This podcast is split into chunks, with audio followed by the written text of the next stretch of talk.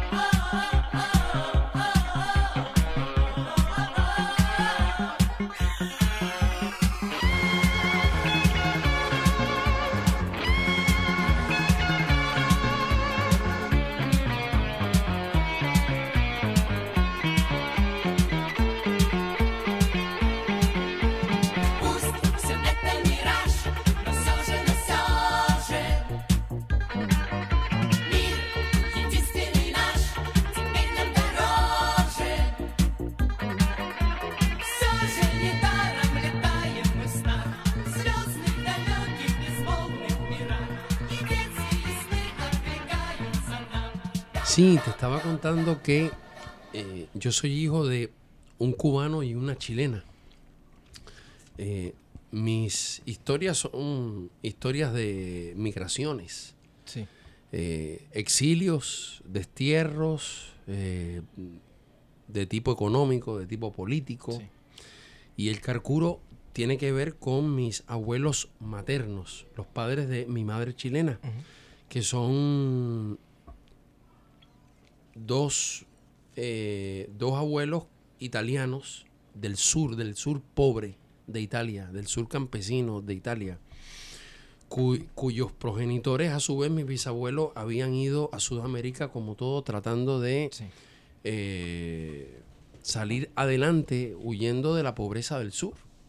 Pobreza del sur que, acuérdense ustedes que tiene mucho que ver con, la, con, con el drama histórico italiano de los primeros 30, 40 años de Italia. Recuerden, hay un famoso texto de Antonio Gramsci, La cuestione meridionale, ¿verdad? Que es la cuestión del sur Sí. cómo, cómo, cómo abordar la problemática del sur. Y, y no es raro que el sur pobre italiano haya, haya sido una de las bases sociales.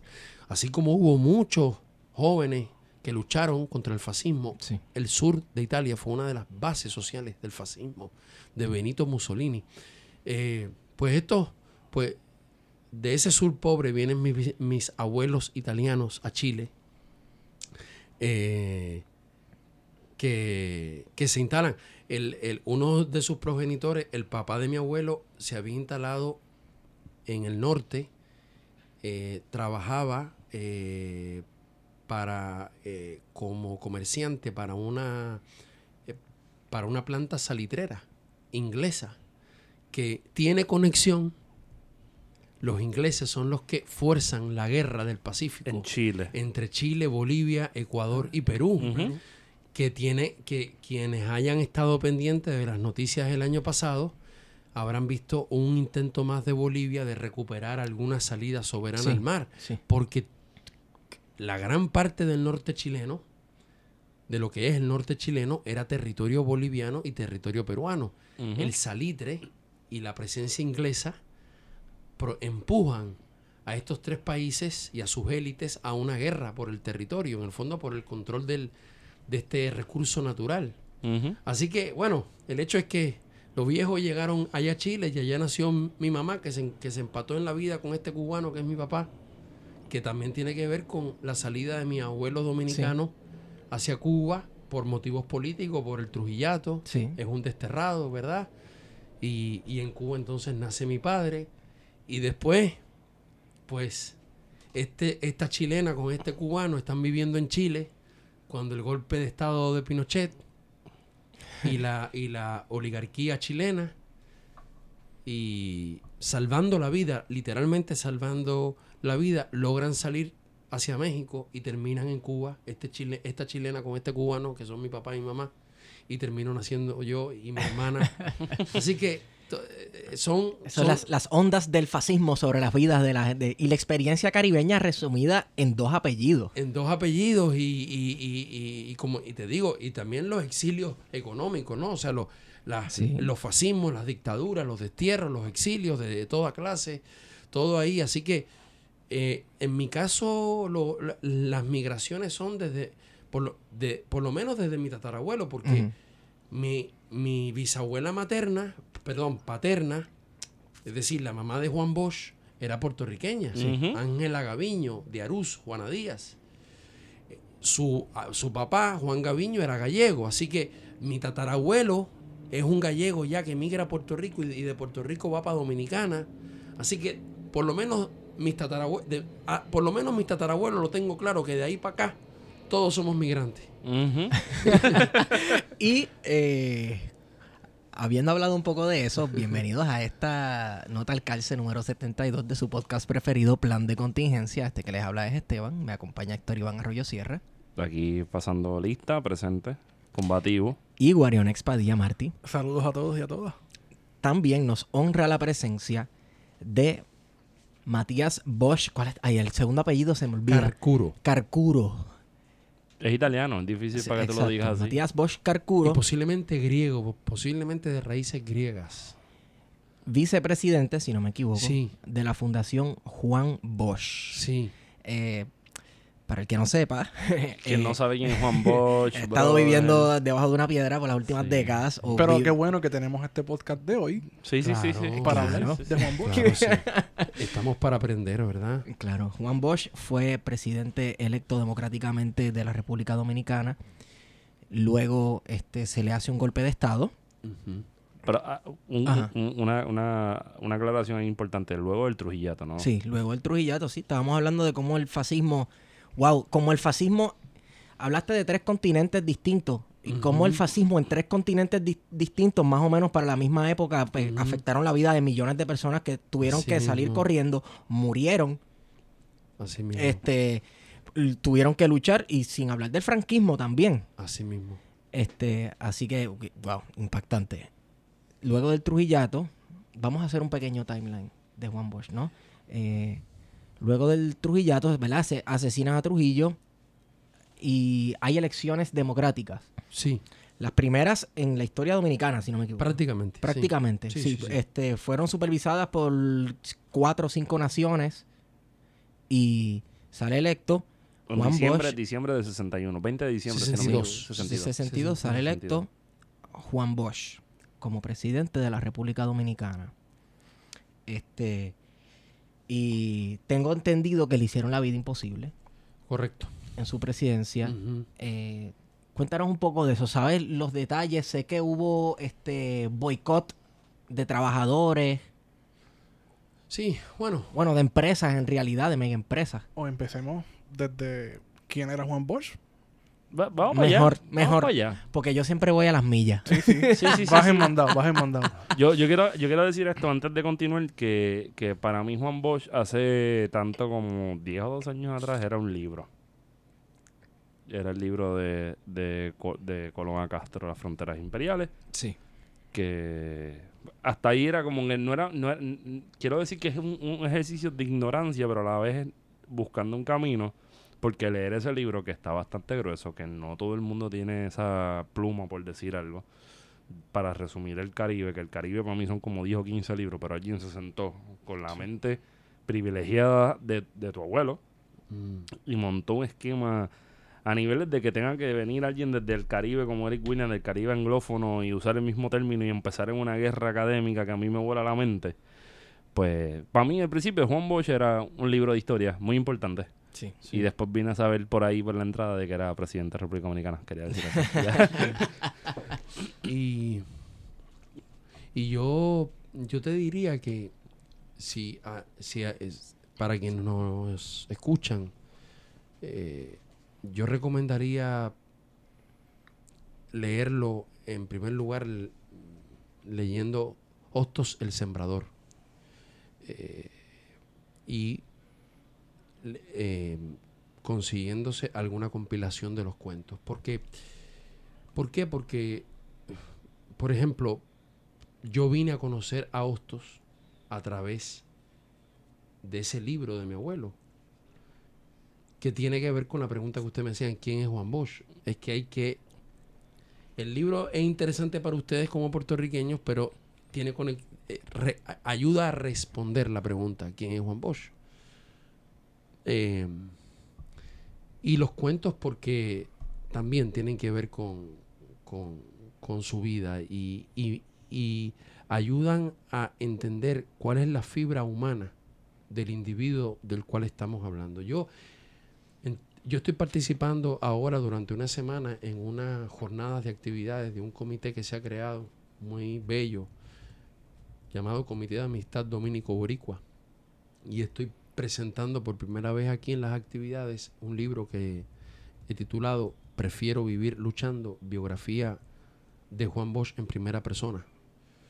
Eh, y es una biografía que yo he construido sobre la base de todas las entrevistas que él respondió en vida, que están publicadas y a las que yo he tenido acceso, que son muchas, cartas, discursos, fragmentos autobiográficos de libros, y con eso tratar de armar una gran entrevista que es ficción, pero que las, las respuestas de él son, son, son respuestas reales. O sea, son fragmentos reales, solamente que yo le doy quizás eh, eh, eh, una sintaxis al principio y al final para que calce como una respuesta a una pregunta, pero el núcleo y la sustancia está, Está ahí. Es, es ese y, y- y son sus palabras. Entonces, este es un, este es un muchacho que nace en La Vega, eh, hijo de, como le digo, de un inmigrante catalán que era albañil, de una puertorriqueña que era hija de un gallego, en un campo con una pobreza impresionante. Por ejemplo, recomiendo, si quieren, de los cuentos, allí hay que leer el cuento La Mujer, que es un cuento eh, que la historia es tremenda, de, de cómo le escribe ese, ese cuento, pero es un cuento que, se, que el paisaje es el paisaje de la línea, no- de, de una zona de la República Dominicana que se llama la línea noroeste, que es un paisaje árido, muy árido, y es un cuento que habla en 1931 de algo que ahora sabemos que se llama la espiral de la violencia de género, pero en ese tiempo nadie lo sabía, ni menos él lo iba a saber, ¿verdad? Y, y sin embargo, él retrata ahí lo que es la espiral de la violencia de género en un hogar del campo más miserable dominicano. Los amos, el cuento Los amos, que es el cuento del abuso del patrón contra el peón. Eh, Luis Pie, es el cuento del, del abuso contra el haitiano en el cañaveral. Dos pesos de agua que, que- que- que algunos ven como un cuento precursor del realismo mágico. Y son libros que se van publicando en la década del 30. Son cuentos, son varios de estos cuentos, eh, eh, casi todos estos cuentos, Luis Pie es de más para adelante, pero ahí el primer libro de él, que es Camino Real, que es otro cuento tremendo, que, más, que, que además no solo es un cuento, es, una proclama, es una declaración de una reivindicación. Y es una de las cosas que yo rescato en la biografía cuando él dice, a mí me ofendía cuando yo escuchaba cuando algún comerciante o algo así se sentaban en la entrada del local de mi padre y empezaban a hablar mal del campesino dominicano como un vago, como un borracho, sí, porque yo lo que aprendí fue a amar y a respetar profundamente al pueblo, al pueblo y al campesino dominicano, lo aprendí de mi padre y de, y de mi madre. Y de su abuelo eh, gallego, él ahí, entonces el abuelo era, era un tipo muy progresista, donde él leyó a Cervantes, leía, leía el mío Cid. El tipo le, en el fondo el tipo le hablaba de crítica social y, y de todo eso. Y este, y entonces este es un, este personaje llamado Juan Bosch, que es mi abuelo, eh, en el año, ya en el 35 había caído preso porque lo involucran en un complot en el cual realmente no estaba para matar a Trujillo. Ya era en el 36, 37, ya era papá, estaba casado, tenía que mantener y consigue un trabajo para procesar la información del censo del 35 que había hecho la tiranía de Trujillo. Y estando y trabajando ahí en el año 37, ya él empieza a meditar la idea que él quería ser escritor y que en República Dominicana no se, no se le iba a poder dar, dado el atraso político, social, económico de Dominicana, y además que ya ese era un estado totalitario Sí. totalitario. Y y entonces, eh, pero se dan dos, se dan dos hechos. Que en ese trabajo, en, en- en el, en el Departamento de Estadística, le llega la información de que Trujillo quiere nombrarlo diputado. Porque Trujillo, los diputados los compraba. Nombraba, Trujillo. claro. Sí, sí, Trujillo. sí. Claro, Eso fue una ficción todo el tiempo. Ujú. Hasta el 61 fue una ficción. Trujillo nombraba a los diputados y lo quiere nombrar diputado. Y se lo hacen saber a través de su jefe directo.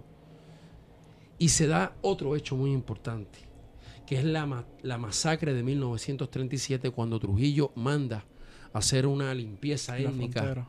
en la frontera, pero en, en el norte del país Es la masacre de Perejil. de, de- que, que algunos le llaman la, la masacre del perejil, el corte, pero eso fue un genocidio, ¿verdad? Eh, Sí. eh, que donde no solamente, además ya, ya está documentado, no solamente se asesinan a miles de haitianos y de haitianas, hombres, mujeres, niños, sino que también de dominicanos que eran hermanos, primos, hijos, hijas, esposo, esposa.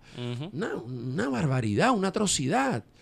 De lo, posiblemente el genocidio más grande que se conozca del siglo XX hasta acá en, en América. Y ese hecho, todo e- esa, esa, la, la- la conjugación de esas tres situaciones hace que Juan Bosch tome la decisión de venir a Puerto Rico, donde se encuentra de repente trabajando, buscando un trabajo en la biblioteca Carnegie. La dirigía eh, el hijo de Hostos, dirigía la biblioteca Carnegie. Él llega buscando trabajo. Mire, yo soy un joven dominicano que acabo de llegar aquí, no tengo trabajo, tengo un, un hijo, una hija está en el vientre de su madre, necesito trabajo. ¿Quién es usted? No, yo soy fulano de tal. Ah, pero usted es el cuentista dominicano, que joven. Tenía 20, en el 38, te- tenía 20 29 años, iba a cumplir. Sí, yo soy. Apareció eh, el hijo de Hostos, yo sí, para usted va a haber trabajo. Y lo pone a encargarse del- de la pasada en limpio de todos los originales de Eugenio María de Hostos.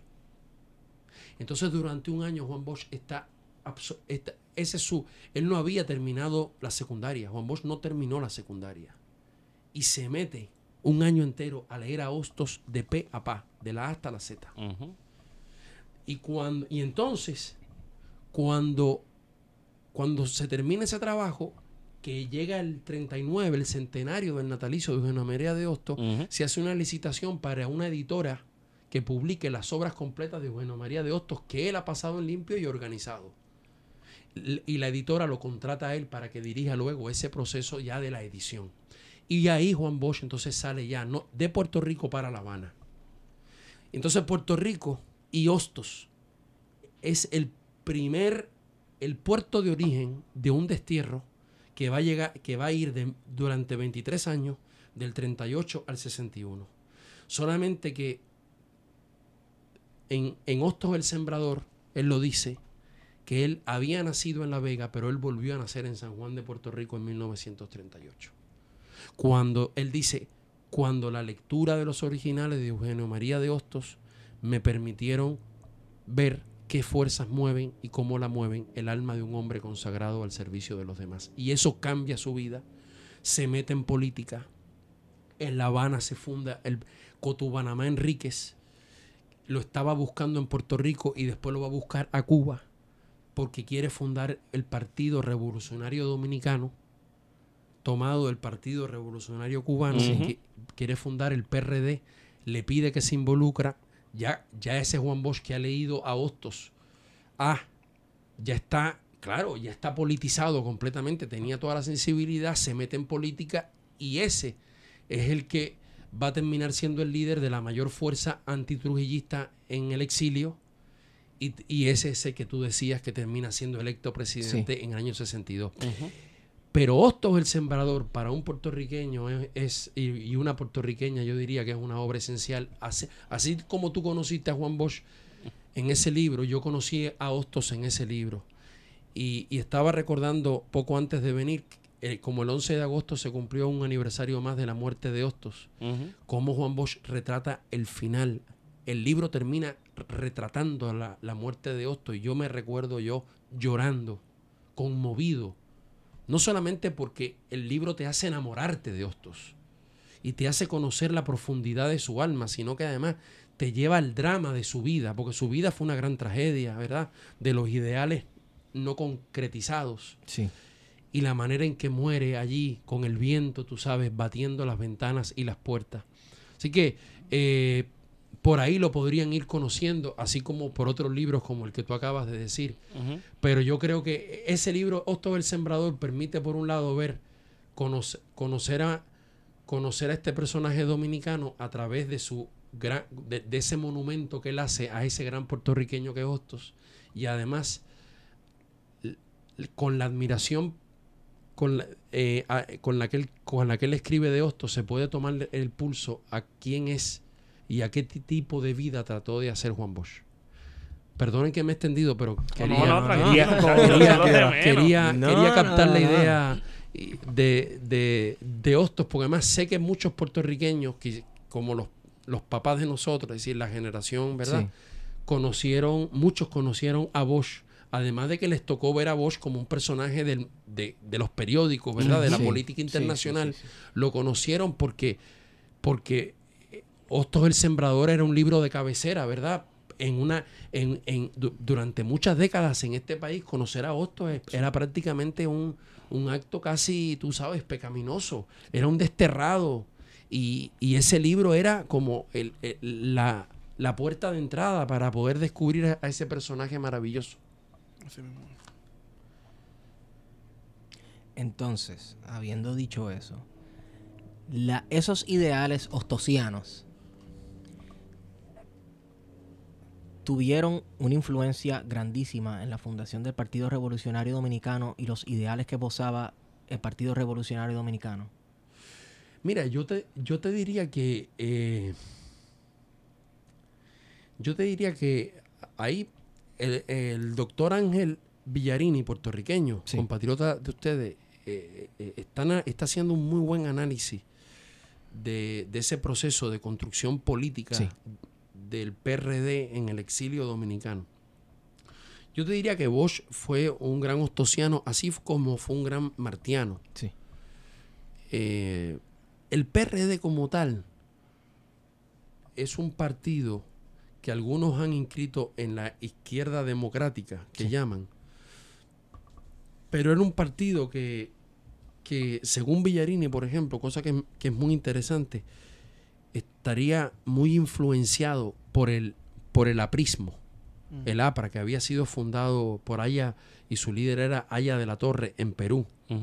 ¿verdad? Como una alternativa, como una organización política que tomaba el marxismo como un marco de análisis, pero que proponía una, unas alternativas propias eh, a las que se estaban viviendo en la Europa del Este para lograr la democracia en América Latina.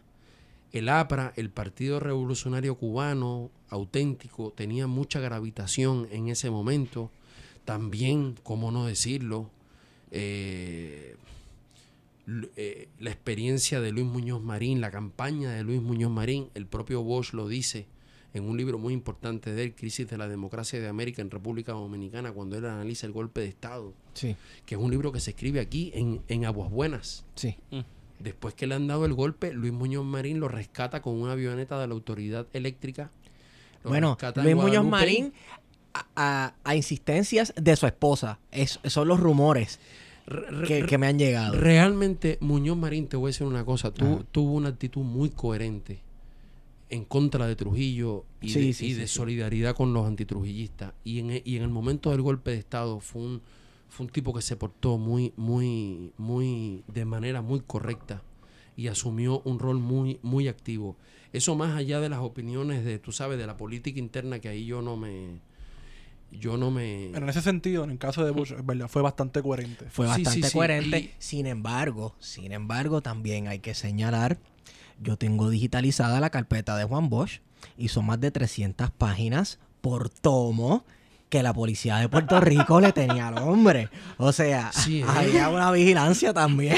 Estamos hablando en, en, en, en esa época post eh, golpe Post- de Estado. post-golpe, sí. No, totalmente. Bosch, Bosch estaba rodeado aquí. Incluso Sí, hubo un atentado contra También, su vida sí, aquí. señor. También sale la carpeta. Quien quiera, la tengo digitalizada. El file es bastante grande, la puedo pasar. Eso, eso está interesante.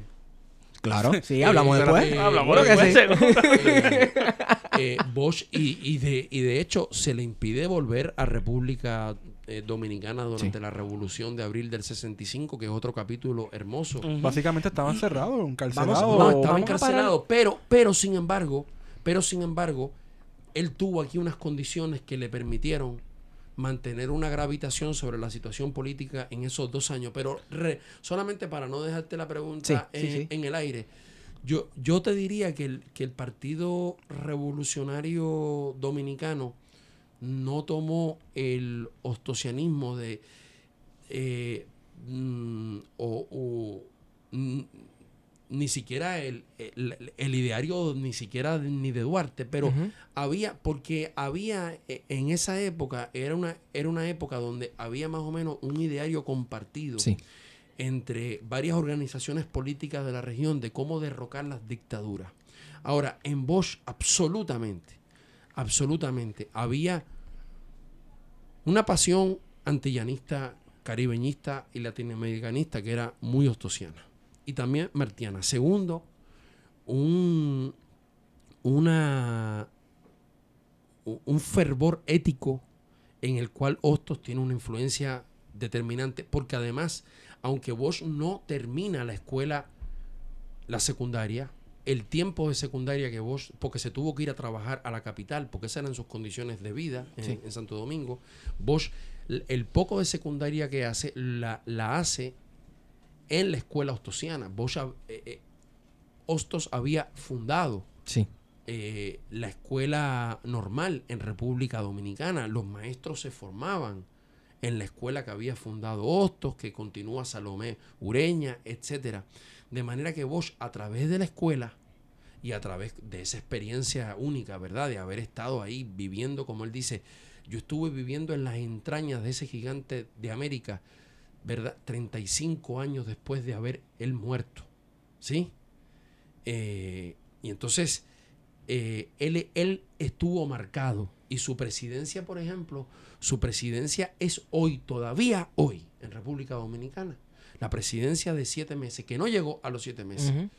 Seis meses más, más, más, eh, 28 días, es hoy, sigue siendo el símbolo de un gobierno honesto, de un gobierno que no, que, que no usó el poder un solo minuto para servirse del pueblo, sino para servir el pueblo. Y ahí Hostos tiene una influencia determinante.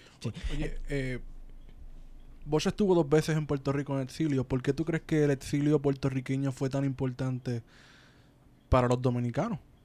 A pesar de que la situación política en Puerto Rico, la situación interna en los 30 y luego en los 60, Eso, eso, eso es interesante.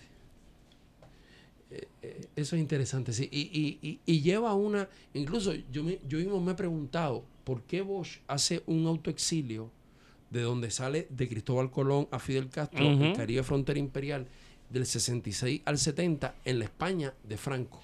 Bueno, porque la vida es compleja.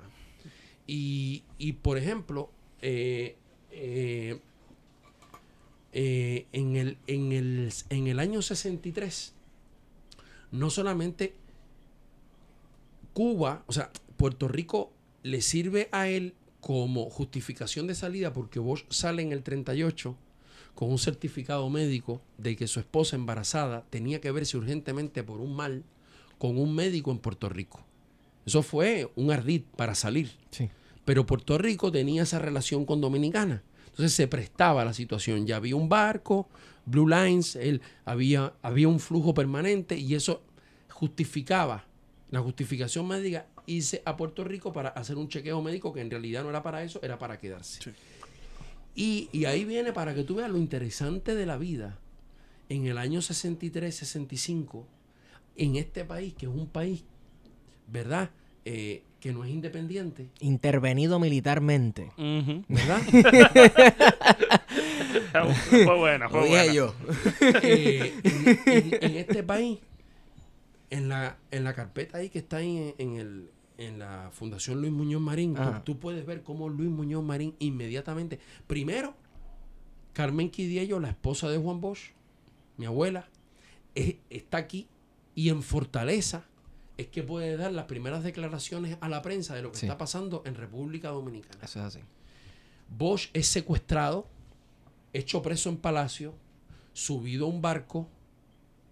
Doña Carmen viaja inmediatamente para República Dominicana. Los dos son subidos en un barco sacado por los militares golpistas con rumbo a las Islas Azores. Y allí, y allí, en la ruta, se da un mal tiempo que los obliga a ir a Guadalupe. Y estando en Guadalupe, sin pasaporte, pero doña Carmen, mi abuela, se había ido a meter a la casa de ellos en pleno golpe de Estado. Y el militar le había dicho, usted no puede entrar. Y yo le dije, yo voy a entrar a mi casa. Y si usted se atreve, dispáreme por la espalda que yo voy a entrar. Y ella, en, la, en una gaveta de, de- de doble fondo que ella había armado, ella había guardado los pasaportes de presidente electo. Diplomático. Pero como presidente electo, no como presidente ya, ¿verdad? en, en- en ejercicio. Y con esos pasaportes, ella le dice, él estaba preocupado, vamos a llegar aquí, no tenemos documentos. Dice, no te preocupes, mira lo que yo tengo. Y ella había rescatado esos dos pasaportes. Mientras él estaba preso en el palacio. Se la jugó. Se la jugó jugadita, como muchas veces. Llegan a Guadalupe y, a- y, a- y entonces, ¿quién, para que tú veas, quién está mandando, quién está haciendo algo? Es, muy, es Muñoz Marín, ahí está la carta a Kennedy, ahí está la carta al presidente de Venezuela y a varios presidentes. Las cartas de este gobernador no es un presidente, ojo, cuando Bosch toma posesión en el 62, en el 63, 27 de febrero del 63, invita a Luis Muñoz Marín y lo recibe como jefe de Estado, ¿eh? Y ahí se toca la borinqueña y se tiran los cañonazos, ¿eh? Se le recibe como un jefe de Estado.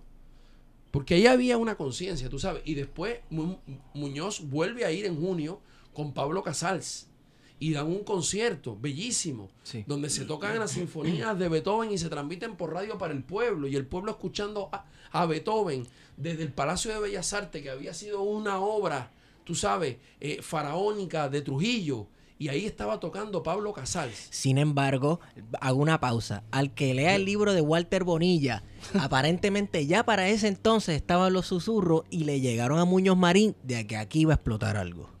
De que algo se estaba cocinando. ¿Dónde, Que- dónde, dónde? En Walter, el libro de Walter Pero Bonilla ¿dónde, que dónde se estaba cocinando? en República Dominicana. Lo del golpe. Sí. No, pero es que vos, es que si tú lees, eh, si tú lees Crisis de la Democracia de América en República Dominicana, escrito aquí en, en Aguas Buenas, 1964, hay un capítulo, de los primeros capítulos que se llama Golpe primero, elecciones después. Es que vos sabía que el plan es que ni siquiera hubiera elecciones. Era hacer un golpe Y evitar y, y- y ya figu- prefigurar quiénes iban a poder ser presidentes y quién no. Eso es que los Estados Unidos no se iban a permitir otra Cuba ni, ni, ni algo parecido, Exacto. ni algo que se le pareciera. Y ellos sabían que ya en República Dominicana no solamente, no solamente Bosch tenía un discurso, tú sabes, y unas posiciones políticas de, de- de soberanía, de defensa de la autodeterminación, de democracia, etcétera, sino que habían fuerzas de izquierda también. Lo- lo- lo- los yanquis no iban a permitir eso. Entonces, eh, mu- y yo quiero que se entienda, no, no, estoy, estoy hablando de, de datos históricos, o sea, no quiero que se entienda que estoy hablando a favor, mucho menos, tú sabes, de política interna puertorriqueña, sino que es las cosas, las cosas llamat- las cosas que se dan en muchos procesos latinoamericanos. Muñoz Marín es el que le está escribiendo a Kennedy y, y a otros presidentes, no reconozcan a ese gobierno golpista. Eh, se- señor presidente, presidente, suspenda toda cooperación y toda ayuda a ese triunvirato golpista. Mira qué interesante. Y es el que manda la avioneta y rescata a Bosch y lo trae para acá. ¿Y por qué es importante eso? Porque aunque este era un país, y, ustedes podrían agregar más, intervenido, ¿sí? Aquí Bosch, Muñoz y, y la gente solidaria tuvo unas condiciones, tú sabes, para desde aquí dirigir a distancia porque no podía volver, no le permitían el proceso político que va desde aquí se empieza a- empieza la conspiración que va a culminar con la, con la insurrección del 65. Ujú. Desde aquí es que Bosch le ordena a Camaño asumir la presidencia en la revolución, de, le ordena cuál es el gabinete. Aquí se hace el pacto de Río Piedras, intentando cuando ya los yanquis han intervenido en, en Dominicana, se intenta hacer el pacto de Río Piedras para que, aunque no se logre la reivindicación, que es que Bosch vuelva sin elecciones y sin ningún tipo de condicionamiento, se respete la voluntad popular, bueno, que por lo menos haya una salida de dominicanos entre dominicanos. Ni siquiera eso.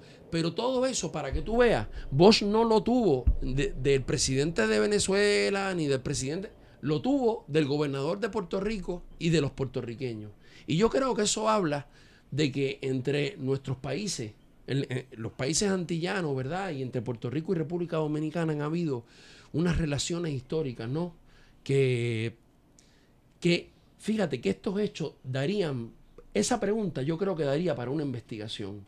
¿Por qué es posible que un país como en las condiciones políticas de Puerto Rico sea el, sea país donde Bosch Fernández Domínguez, que es el, el iniciador, el iniciador y el conspirador militar de la revolución de abril, ¿sí? Que sea desde aquí, de donde se inicia la conspiración, que sea desde aquí de donde se tiene el liderazgo político de la revolución de abril.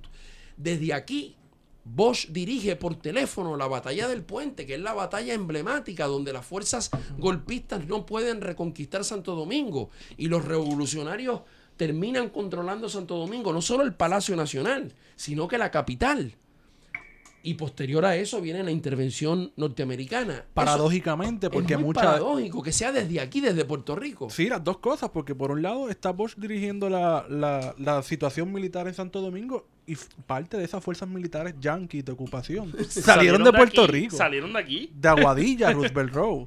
Una Es cosa bien- bien, es loca. Es bien de loca y es bien interesante, pero yo creo que, eh, eh, que quedaría, quedar Eso, y yo creo que, que ahí tú tienes, ¿verdad? La- las, las, eh, esas cosas paradójicas de la, de la, de la, de la historia, ¿verdad? En que, en que eh, bajo unas condiciones no, no sospechadas eh, se, se pueden, pueden suceder unas cosas que, que no tuvieron otro, que no tuvieron otro, otro, otra, otra posibilidad. Eh, y yo creo que ese es un capítulo, mira, en el que yo creo que no se ha profundizado suficiente y yo creo que da- quedaría para, para sondear más. En todo caso, como te digo, sin, sin, sin Puerto Rico, no hubiese los hechos dominicanos posterior al golpe de Estado y de resistencia frente al golpe de Estado del 63 y las, pre- y las, y las condiciones para la revolución del 65 y todo eso no hubiesen sido las mismas y, y quién sabe qué, qué, cos- qué peores cosas hubiesen ocurrido. Nosotros aquí hemos hablado mucho de, de la actitud de Muñoz contra Trujillo. Y Sí. se han hecho capítulos de libros sobre cuando la Marina de Guerra de los Estados Unidos quería otorgarle medallitas Así mismo. a Trujillo. eh, Muñoz se iba de vacaciones, ¿no? Me voy para Virgen Gorda, a las Islas Vírgenes Americanas a pescar. Y Por no decir para el carajo. para irme para el carajo. Y intentaron traerlo a Fortaleza y él dijo, para el carajo, yo me voy de. Puerto Rico. Sí, sí, sí. Yo no lo voy a estar cuando le den un, un, un- un premio, un- una distinción a, a Trujillo. Ah, Trujillo también intentó matar a Muñoz, ¿verdad? ¿No? Y a Había Rómulo. conspiracio- A Rómulo. conspiraciones a Y- Rómulo Betancourt. Y, y, y Muñoz Marín, ese, ese, ese, ese, es un, ese es un capítulo bien, bien interesante. Yo he leído algunos textos, pero sí, eh, eh, en, el que, en el que vale la pena mucho más profundizar. Pero bueno, si ustedes quieren, seguimos adelante con, eh, con, con el tema. y, y yo creo que sí, que, que definitivamente son cosas paradójicas eh, pero que forman parte de nuestra, de, de nuestra historia y, y además que, sin, que además sin, sin lugar a duda aquí hubo un apoyo de mucha gente a las luchas libertarias dominicanas. O sea, este es un país que le, que le prestó una ayuda tremenda al exilio antitrujillista. Le prestó, fue un lugar donde mucha gente que iban a matar de- de- durante el Trujillato, después del Trujillato, cuando el golpe de Estado, en el Balaguerato, tú sabes, en los 12 años de Balaguer, mucha gente se refugió en Puerto Rico. Encontraron aquí un- una comunidad que además se fue construyendo, como toda diáspora, se va construyendo en una comunidad que da cobijo a, a sus hijos. Así que ahí eh, incluyendo o paradojalmente a las condiciones históricas de Puerto Rico, este lugar se volvió un lugar donde muchísimos dominicanos y dominicanas han encontrado protección, tú sabes, no solamente económica, en el exilio económico, sino en, el destierro y, y en el salvarse la vida, tú sabes, de esos gobiernos autoritarios. Sí, eh, mi trabajo de tesis, de maestría, trata básicamente del exilio dominicano en Puerto Rico del periodo del 63 al 65 y manejo las carpetas de la policía de Puerto Rico y uno ve cuánto periodista tuvo que refugiarse aquí. Y, interesante mencionar, la solidaridad puertorriqueña con este, los movimientos libertarios dominicanos no se puede quedar fuera mencionar el MPI. El movimiento pro independencia estableció una misión de solidaridad eh, con Puerto Rico, o sea, entre Puerto Rico y República Dominicana. La sede estaba en Santo Domingo.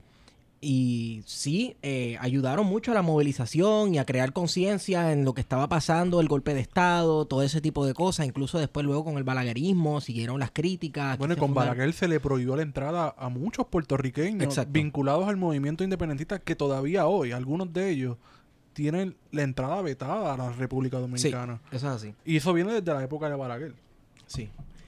El, por cierto, eh, ayer el maestro Félix Ojeda estaba mostrando un libro que va a lanzar sobre la participación de puertorriqueños en las expediciones de 1959 que salieron de Ah, Cuba sí, sí, sí, para sí, sí, intentar derrocar a Trujillo en una lucha guerrillera. Sí.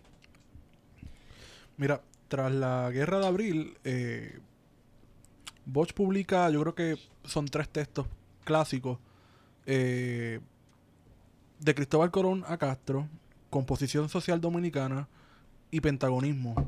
Y hay un antes y un después, creo yo, Sí. de, de Bosch que se radicaliza o de acuerdo a las circunstancias, el contexto histórico que le tocó vivir, cambia de parecer y ve un imperialismo y se convierte en un antiimperialista. Que ya lo era, pero se convierte en una persona fogosa que va a combatir el imperialismo yanqui en el Caribe y en América. ¿Qué pasó ahí que de repente... Porque me- es interesante mencionar, eh, durante el proceso revolucionario del 65, el interim y todo esto, Bosch sí recibió críticas de movimientos como el 14 de junio. Este, de que Bosch tal vez, ah, no, él no era muy línea dura, Era marxista. él no era marxista, etcétera. Sin embargo, yo me leí Pentagonismo y su crítica al imperialismo y al capitalismo armamentista es férrea y es bien, en bien, un bien momento clara. que ya se estaba hablando del, gran- del complejo industrial militar en Exacto, Estados Unidos. exacto. Y él lo describió a la perfección. Si quieres entender un poco del complejo industrial militar en Estados Unidos y del imperialismo, Pentagonismo es un excelente libro y es una lectura bien cortita, fácil de leer. El, y además de esos tres libros, hay una tesis política que es, de alguna manera, la, la- la- la síntesis en clave de, pro- de tesis política de los tres, que es el próximo paso dictadura con respaldo popular, que ya es la propuesta política que él lanza en el año 69. Estamos cumpliendo 50 años de aquella tesis, que es donde él dice, a, a nosotros nos gobierna en República Dominicana un frente oligárquico. Ese frente oligárquico lo compone eh, el imperialismo en primer lugar, Sí. la, la oligarquía dominicana terrateniente, eh, banquera.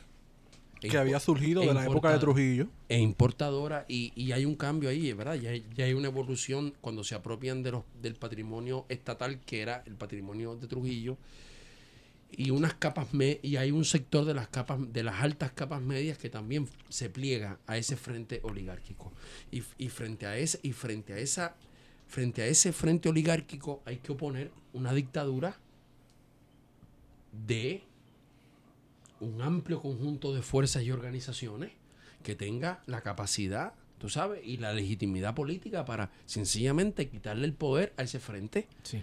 y defender la soberanía nacional y, devolver- y devolverle los derechos al pueblo. Es una tesis bien, bien atrevida. Y sí, definitivamente, eh, ahí él lo explica de, de- de una manera, ¿verdad? Y, y hay varios, varias cosas. Él, ahí hay un viaje al sudeste asiático. Primero, él, según él, él explica en, en- en su estancia en París, 68-69, él se mete de, de a fondo en Marx, Engels, Lenin, a fondo. En el 68. 68-69 se en mete, plena mayo de 68 en. Francia. se mete ahí de frente con todo eso. Ya antes ha estudiado, ya antes ha estudiado y, y- y- y- y- o sea, ya, o sea, está al mismo tiempo redactando de Cristóbal Colón a Fidel Castro, eh, está trabajando con Posición Social Dominicana, que es cómo explicar la historia dominicana en clave de lucha de clases. Exactamente. Y ya la tesis del pentagonismo, ya él la había tirado en una entrevista. Si ustedes ven una edición que nosotros tiramos en 2015, hay una entrevista para el semanario Marcha de Uruguay.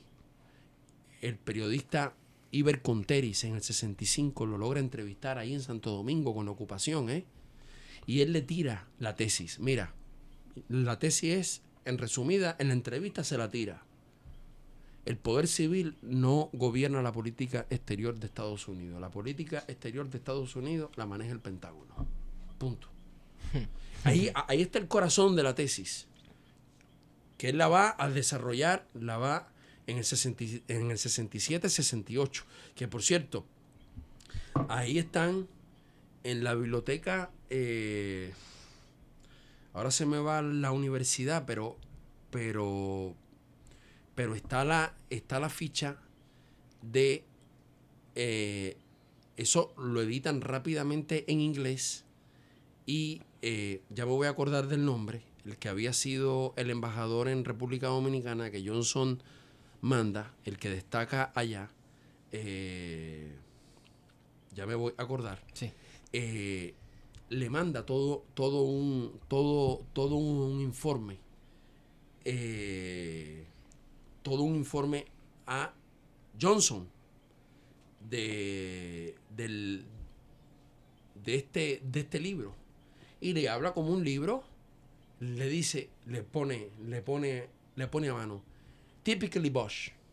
Típicamente Bosch. ¿Tú sabes? Despachado. Y tú, tú sabes, entonces le hace un informe, tú sabes, como un ti, como, como, como esta cosa enfermiza contra los Estados Unidos, tú sabes, que tratan de presentarnos como lo peor que hay.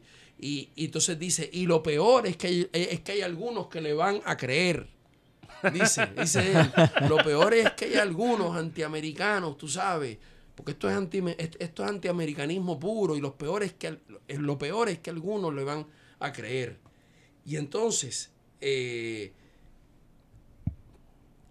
él, él- él hace un, un, un viaje al, al, al sudeste hacia William Tappel Bennett. William Tappel Bennett en, en los, en, los, en los papeles de él, eh, en, de- en sus documentos al presidente Johnson, eh, hay eh, este documento que es su informe a Johnson sobre el libro El Pentagonismo. O sea, fíjate a dónde llegó eso. Y Johnson, Johnson fue a la, a la Johnson fue dándole la- un poco el rewind. Johnson fue a la toma de la toma de posesión, de, Bosch, de en- Bosch. en el 63. Exacto, como 63. vicepresidente, ¿no? Claro, bueno, tú sabes. Entonces, No es el- que ellos son así, esa Sí, gente sí. son así. Ese es cinismo puro. Ellos nunca están detrás, siempre están de frente. Entonces, lo, lo, eh, e- en ese viaje al sudeste asiático, él dice, ¿qué, ¿qué fui yo a hacer? Se llama, ese libro, lo pueden buscar, se llama Viaje a los Antípodas. ¿Qué fui yo a hacer allá tan lejos? Él dice, fui a buscar la verdad. Y ese la verdad la escribe con mayúsculas. Y en una entrevista que él da en Bohemia, en Cuba, en, en el 75, él dice, él, él dice, estoy, estoy feliz porque ya no voy a morir en la mentira.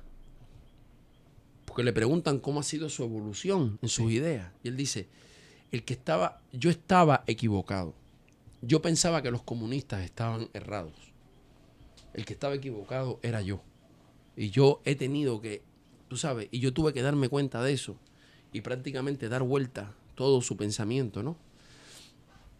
Y darse cuenta que efectivamente eh, eh, eh, la, la, la- si, si- si- si se quiere, el aparato filosófico marxista era el que permitía comprender lo que estaba pasando en República Dominicana y en el mundo. Y, y encontrarle una respuesta a la, a la, a la situación. En todo caso, hay que decir que, eh, que ya él, por eso, por eso Villarini habla de esta idea de que, de que la noción de que la, la noción de que el pueblo, de que, de que había incluso en, en clase social, en Crisis de la Democracia de América, en República Dominicana, escrito en Aguas Buenas, eh, él, él dice, me acusaron de haber llevado la lucha de clases a República Dominicana. La lucha de clases ya existía. Claro. Yo solo le puse nombre. O sea, ya Bosch comprendía eso. Yo creo que lo que pasa es que él creyó, creyó que era posible eh, a esa, eh, existiendo la lucha de clases, encontrarle a la lucha de clases una salida electoral y que ninguna potencia extranjera interviniera en, en ese camino. ¿No? Y resulta ser que yo creo que donde, donde que lo que él se da cuenta es que la lucha de clase dentro eso no estoy yo diciendo aquí ninguna proclama Pero yo estoy, recordando Allende ahora. Estoy, estoy tratando de ver la, la lucha de clases, la lucha de clases cuando se plantea política, no solamente se plantea social y económicamente, cuando la lucha de clases se plantea políticamente, ¿sí? Eh, no, no es posible pensar que esa lucha de clases políticamente el, el- el- el pueblo se va a expresar y que la clase dominante no va a oponerse. Exacto, claro. Claro. Y en este, claro. ¿verdad? Y Claro. en este caso, la clase dominante y los, y, la, y, y los agentes externos, que son los aliados históricos de esa clase dominante, incluso se pueden decir que hasta sus jefes económicos y políticos. Y hasta la Iglesia Católica. ¿no?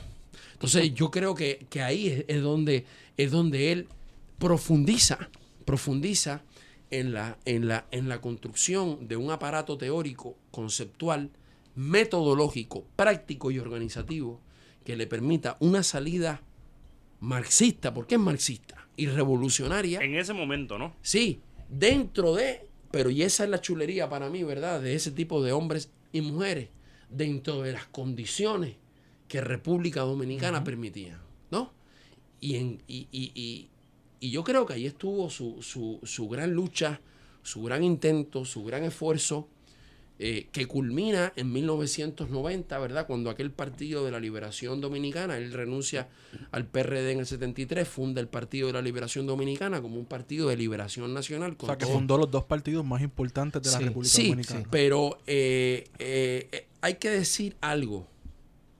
El PR, el PR, el Partido Revolucionario Dominicano era un partido que, que es un partido que se opone al Trujillato, pero es un partido que inmediatamente entra en, en el debate político en República Dominicana, ya empiezan a mostrarse en, en su seno las profundas divisiones, tú sabes, entre una mirada de avanzada como, como, como la de Bosch, ambiciones particulares también, y una, y una, y unas miradas que no, que no contempla, que consideraban, tú sabes, que salir de- del trujillato era quitar al- a, los trujillos y a los funcionarios trujillistas del poder y no cambiar, Todo- sabes, toda la estructura. y no, problema y no- estructural. y no cambiar, exacto, la- la- las condiciones, no solamente las condiciones de vida, sino la correlación de fuerza, Exacto. tú sabes, en las que el pueblo estaba en la sociedad y en el Estado, ¿no? Entonces es la eterna diatriba entre los- las divisiones de partido de reforma versus revolución. que, que como dice un maestro chileno que yo respeto mucho, toda revolución tiene que ser al menos una gran reforma. Sí, como mínimo. sí, toda revolución. Claro. O sea, o sea, no, no necesariamente tiene que existir una, un, un dilema entre reforma y revolución. Porque si, si un proceso revolucionario contiene en sí un conjunto de reformas importantes, depende, depende. Lo que pasa es que muchas veces, lo que pasa es que en, en- en la tradición de izquierda, la reforma adquirió un sentido peyorativo porque la reforma se le, se le vio como una, un proyecto opuesto. Eh, Tímido, ¿no? También. ¿Verdad? Sí, Eh. Kautsky y todo aquello, ¿verdad? A las revoluciones, ¿verdad? Yo creo que ya en el PRD eso se muestra.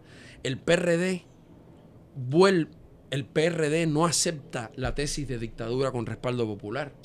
El PRD, en el fondo, eh, él, él lo dice, a mí se me arma una oposición de derechas dentro del partido. Tú sabes, el PRD, la cúpula a su espalda, parte de la cúpula empieza a negociar con lo que llaman los liberales de Washington a su espalda abandona la convicción de que tiene que ser una lucha popular por derrocar, tú sabes, a la oligarquía en el poder, eh, en cualquier estrategia posible. y, y- y- y él termina renunciando y ese PRD ¿No es lo que fundó? va a gobernar después dos periodos y es un partido que termina pactando con el FMI y masacrando al pueblo en 1984. Es decir, el partido del presidente por el cual el pueblo se levanta y enfrenta a la potencia militar más grande de la, de la tierra en 1965 es el partido que 19 años después está masacrando al pueblo porque se levanta por hambre, tú sabes, en una poblada en 1984. Y yo creo que ahí su, su tesis, entonces en ese sentido, ese, el partido más grande, hay que ver, bueno, ya el partido era un partido muy popular, muy grande, pero había, habría que ver si era un partido que tenía un proyecto popular. En cambio, el PLD del 90 era un partido numéricamente muy pequeño, Mm. no más de 8 mil miembros, no más de 8 mil miembros, que lleva adelante una tesis de liberación nacional en la coyuntura menos favorable del mundo, mil- del- de- pensable, 1990, se acaba de caer el muro de Berlín, se Sí. está cayendo la Unión Soviética, hay un reflujo brutal, los sandinistas, los, los sandinistas pierden el poder en, en Nicaragua, ¿verdad? El fin de la historia. el fin de la historia. Fukuyama instala esa tesis, el neoliberalismo está en sus buenas arrancando y, to- y así todo el PLD obtiene la victoria electoral en el 90. Hay un fraude, un fraude que además fue, fue apoyado además por, por, por personas que fueron cómplices también de ese fraude. Y yo te diría que hasta ahí llega eh, el PLD que se conoce de- como el más grande, que eso es, es un fenómeno de, posterior, ¿verdad? Un partido que tiene más de dos millones de miembros en, en su padrón, es un partido que no tiene que ver política, ni ideológica, ni, ni, ni, ni- estratégicamente, ni en su propuesta, tú sabes, con la tesis sostenida, no por Bosch, no, no, no, por el partido político del cual él se despide a inicios de los 90. ¿sí? Es, es, es otra cosa y que, tiene, y, que, y que tiene que ver con esta cuestión de los partidos grandes de nuestros países. Son partidos grandes. ¿Cuántos de ellos son partidos grandes en, teniendo masa popular pero respondiendo al pueblo? Que esa es una pregunta, ¿no? Tú puedes tener una gran masa popular, pero bueno, por aquellas frases de Hostos, ¿verdad? Sin educación, sin educación del pueblo, ¿verdad? Eh, eh, eh, la, de- la democracia es una palabra retumbante, no un sistema de gobierno. Es decir, si, no, sin pueblo verdadero, la democracia es un pueblo, eh, es una palabra retumbante, no un sistema de gobierno. Es decir, si esa, esa masa, ese, ese es un sujeto o un conjunto de sujetos populares, o es un- una suma de individuos arrastrados ahí bajo condiciones de manipulación, de cooptación, de chantaje, tú sabes, de, de, de, de- de no, de no desarrollo de la conciencia de sus problemas, de no participación protagónica y participativa, deliberativa en, en los problemas que le conciernen. O sea, esos partidos grandes, ¿cuántos, cuántos partidos grandes en pueblos son, son verdaderamente grandes en pueblo? Sí, o son sí, sí. grandes en padrones de, de gente que pueden llevar a votar por ellos, ¿no? Sí, cierto. Que esa Eh, misma pregunta yo creo que se está haciendo la gente en Puerto Rico ahora. Es un ejercicio y es un buen ejercicio. Sí, sí, esa Donde pregunta sea- se la está haciendo la gente ahora mismo. estés- no, y donde sea que estés. Y probablemente lo hicieron en México cuando el con el PRI, que ahora mismo está AMLO, ¿verdad? Con Y- Moreno.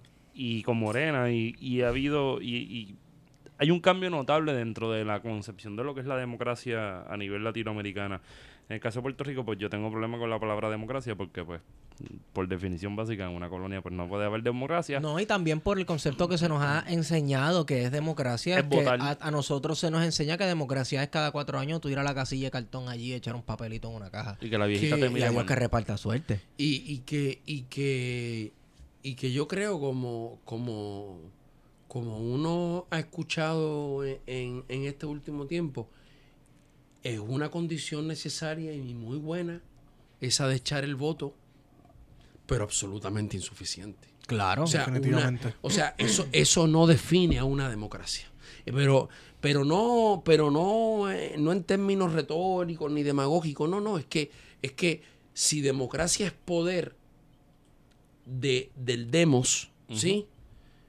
Eh, el poder, nadie podría creer que el poder se puede ejercer bajo esas condiciones y además bajo un demos, bajo un pueblo que está sistemáticamente, sí, siendo oprimido, siendo eh, alienado en su capacidad de comprenderse a sí mismo, de verse a sí mismo, eh, privado en sus derechos. Y yo creo que, que en todo caso hay un momento interesante, porque mira que se habló de, de- del fin de los tiempos de nuevo, se habló de que, de que todo, todo como la canción, no es esta chica, eh, Paulina Rubio, que le, pero dice, nada de esto fue un error. Que, que todo, que- que todo esto fue un error. Y ahí está, y ahí está, hay que verlo, la victoria de Morena en México, que plantea otros, otros criterios. O sea, ellos funcionan como partido movimiento. Ellos, eh, uno de sus grandes intelectuales es dominicano y presidente de su, de su comité de ética, ¿eh? que son, son estrictísimos. Es dominicano, solamente que vive en México de 1970, antropólogo muy importante. Y él explicaba en una actividad que organizamos en la Fundación Juan Bosch, en, para los 110 años del natalicio de Bosch, organizamos una actividad con él y con Piedad Córdoba en Santo Domingo. Y él explicaba, ¿verdad?, cómo ellos vieron dos posibilidades. Estaban los partidos, con todo lo que sabemos, estas estructuras, ¿verdad?, que terminan siendo est- estructuras para administrar poder, para administrar presupuestos, para administrar contratas, ¿verdad? Para servirse de las instituciones y no hacer a las instituciones servir, controladas además por la por él por élites que dentro de los propios partidos, partidos que además no se oponen entre sí. Por ejemplo, yo lo digo, en Dominicana no hay op- oposición, hay competencia, que es otra cosa. ¿Aplica Cualquier- igual? Sí. Aplica igual. Wow, wow, wow. ¿Sí? Es decir, Son lo mismo. Oponerte es que yo soy antagónico a ti en una serie de cuestiones.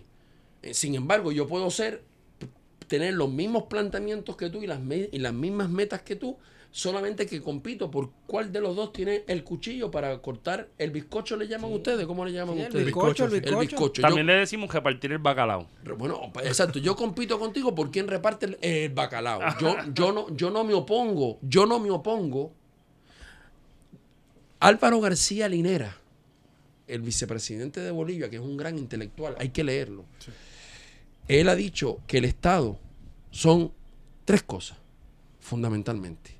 Que el Estado son instituciones. ¿Sí? Instituciones y reglas. ¿Sí?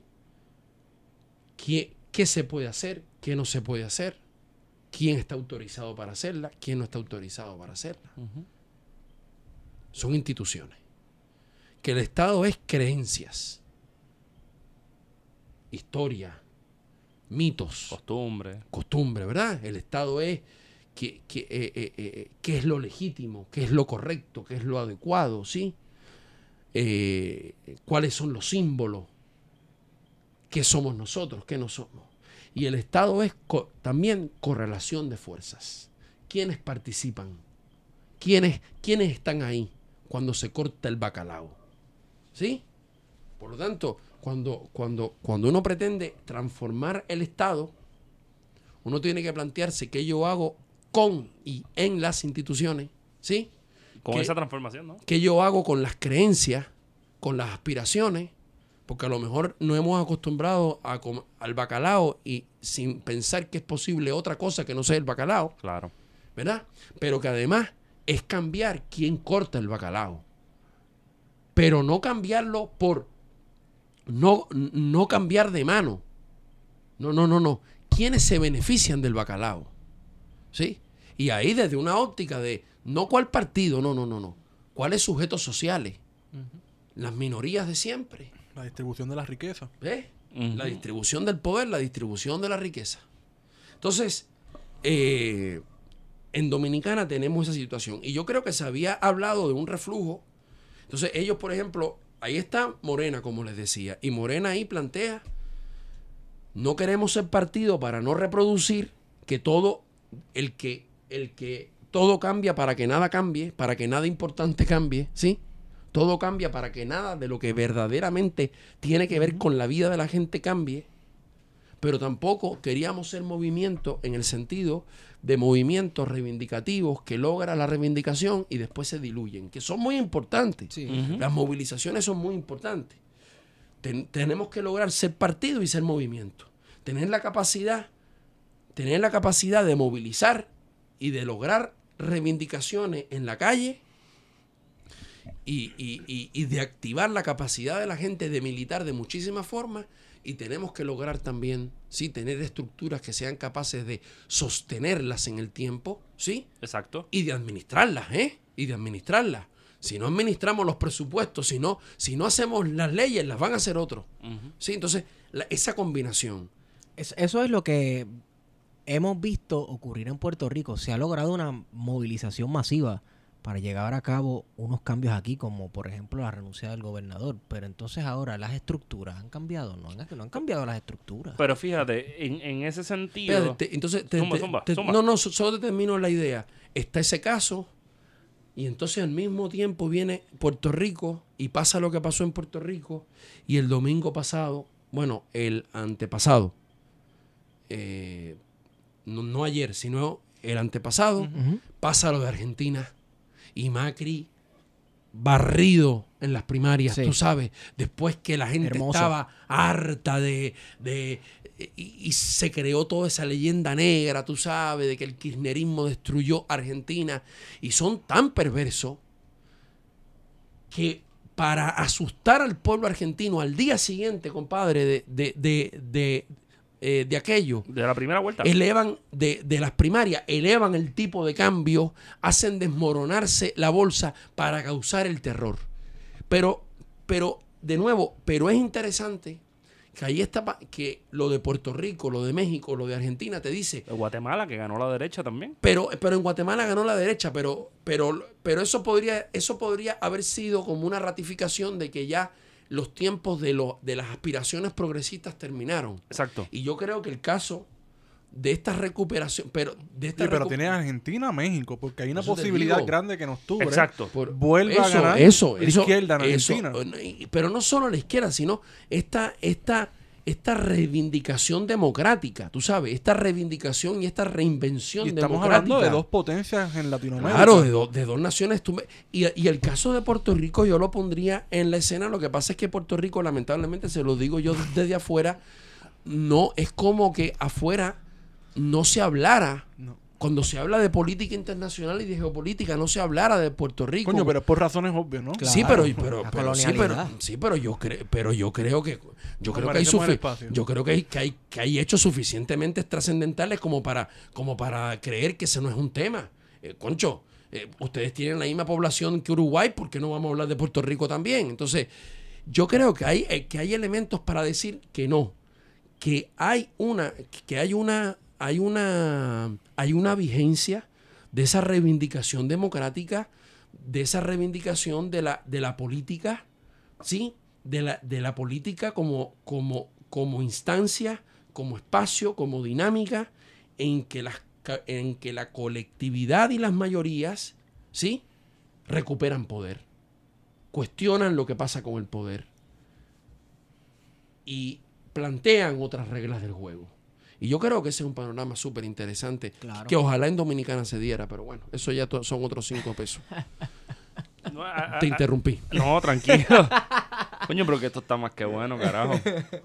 Este, no, yo iba por la línea de, de lo que está sucediendo aquí con las asambleas de, de, de Ah, las pueblo. asambleas de pueblo, que no se les está... ¿Ves cómo los medios están amapuchando la- las asambleas de pueblo? es No salen en los Es periódicos. un fenómeno interesante. Bueno, salió hoy por ¿Salió una, hoy? una columna de Ah, Benjamín. Mal les va. Ah, bueno, pero... pues, curándose en salud.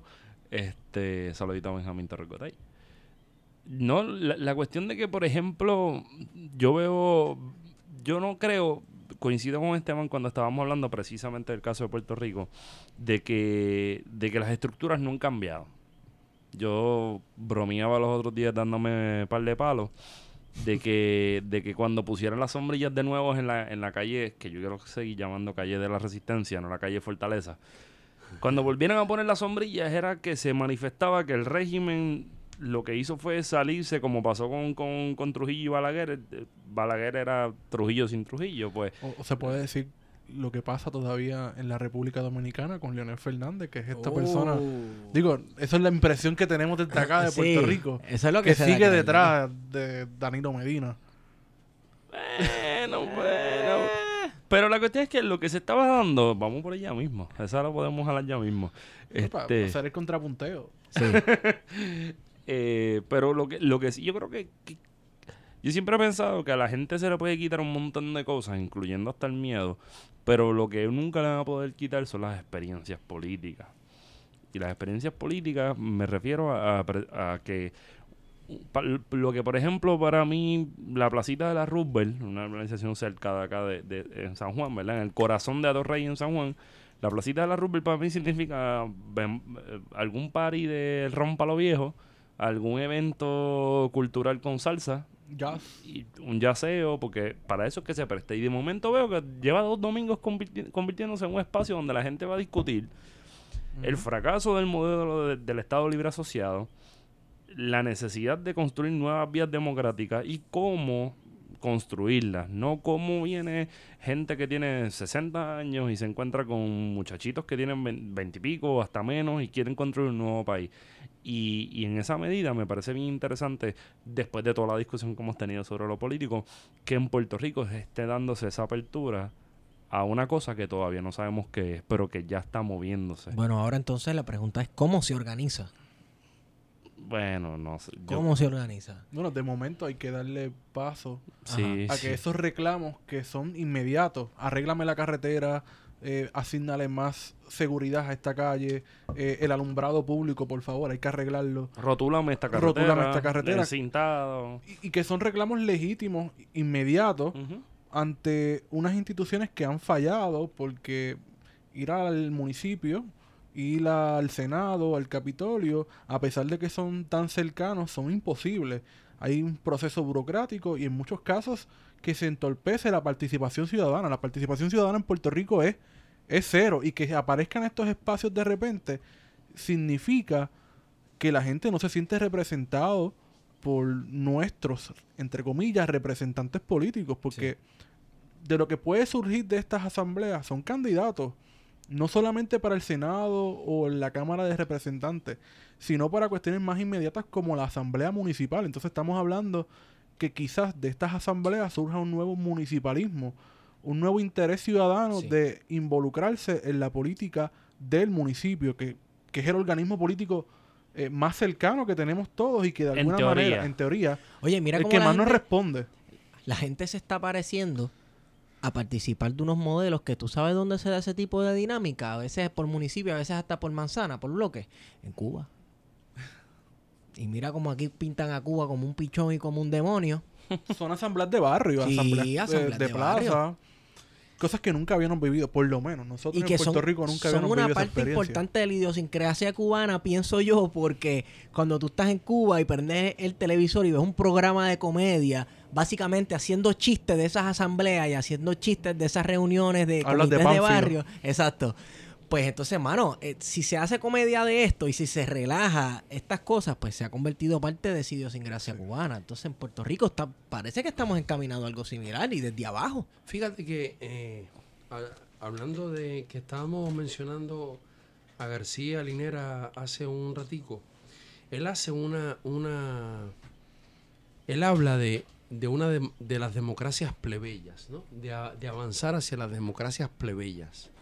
Dem- democracias que, en las que, de nuevo, muy importante, en las que para ser democracia se cambia la correlación de fuerzas.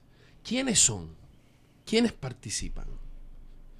¿Sí? En las, en las cuestiones claves de la sociedad. Desde lo micro, desde, desde local, desde lo local hasta lo nacional. ¿Quiénes participan? Entonces, cuando tú haces un estudio en las sociedades dominicanas, por ejemplo, tú puedes, tú, tú vas al... Primero, lo mismo. O sea, en los municipios no participa nadie. Cuando te vas al Congreso, tú tienes que tú tienes 191 congresistas que tú puedes hablar que la extracción de clase de, las, de los 191 en su Sí. inmensa mayoría por ciento es extracción popular de los barrios y de los campos. sí. Pero ninguno de ellos, ninguno de ellos somete una sola discusión a la ciudadanía. Ninguno de ellos responde ni tiene que rendir cuentas a ninguna colectividades de la ciudadanía. Ninguno, ninguno, ninguno de ellos tiene que responder a aquella clase social, a aquellos sectores sociales, ni siquiera a las comunidades de los barrios y los campos de los cuales provienen. Sí. Más bien tener una relación patriarcal con esas comunidades y con esos sectores. Entonces, esa correlación de fuerzas, ¿sí? Esa correlación de fuerzas hay que cambiarla, dice eh, Linera. O sea, entendiendo que para que haya democracia, pues entonces tenemos que hacer aparecer al demos, tenemos que hacer aparecer a los sujetos populares, al pueblo en, su, en toda su diversidad los profesionales, las capas medias, los- las obreras, lo- lo- los estudiantes, los, eh, los y las trabajadoras en sus, en, sus, en sus más diversas vertientes, tenemos que hacerlas aparecer en, en la toma de decisiones. Y esa democracia plebeya entonces requiere de, de dos, dos ámbitos. Está el ámbito propiamente institucional, pero está el ámbito que es la calle, Sí. que es la asamblea, que es la marcha, que es la movilización. ¿Sí? Es decir, la, demo- la, de- la democracia, la democracia plebeya, vista él, es decir, como una democracia que no se, que no, que no, que no se elitiza, ¿sí? Es una democracia donde esos sujetos ejercen el protagonismo, primero modificando unas instituciones para que, para que de verdad, para que de verdad puedan funcionar con la participación de los sujetos, de la gente. Eh, y eso, Pero además, esos sujetos se, eh, se tienen que organizar y se tienen que activar en ese tipo de espacio, de esas asambleas que, se, que, que están hablando ustedes, para no depender solamente Sí. de, lo- de los mecanismos institucionales.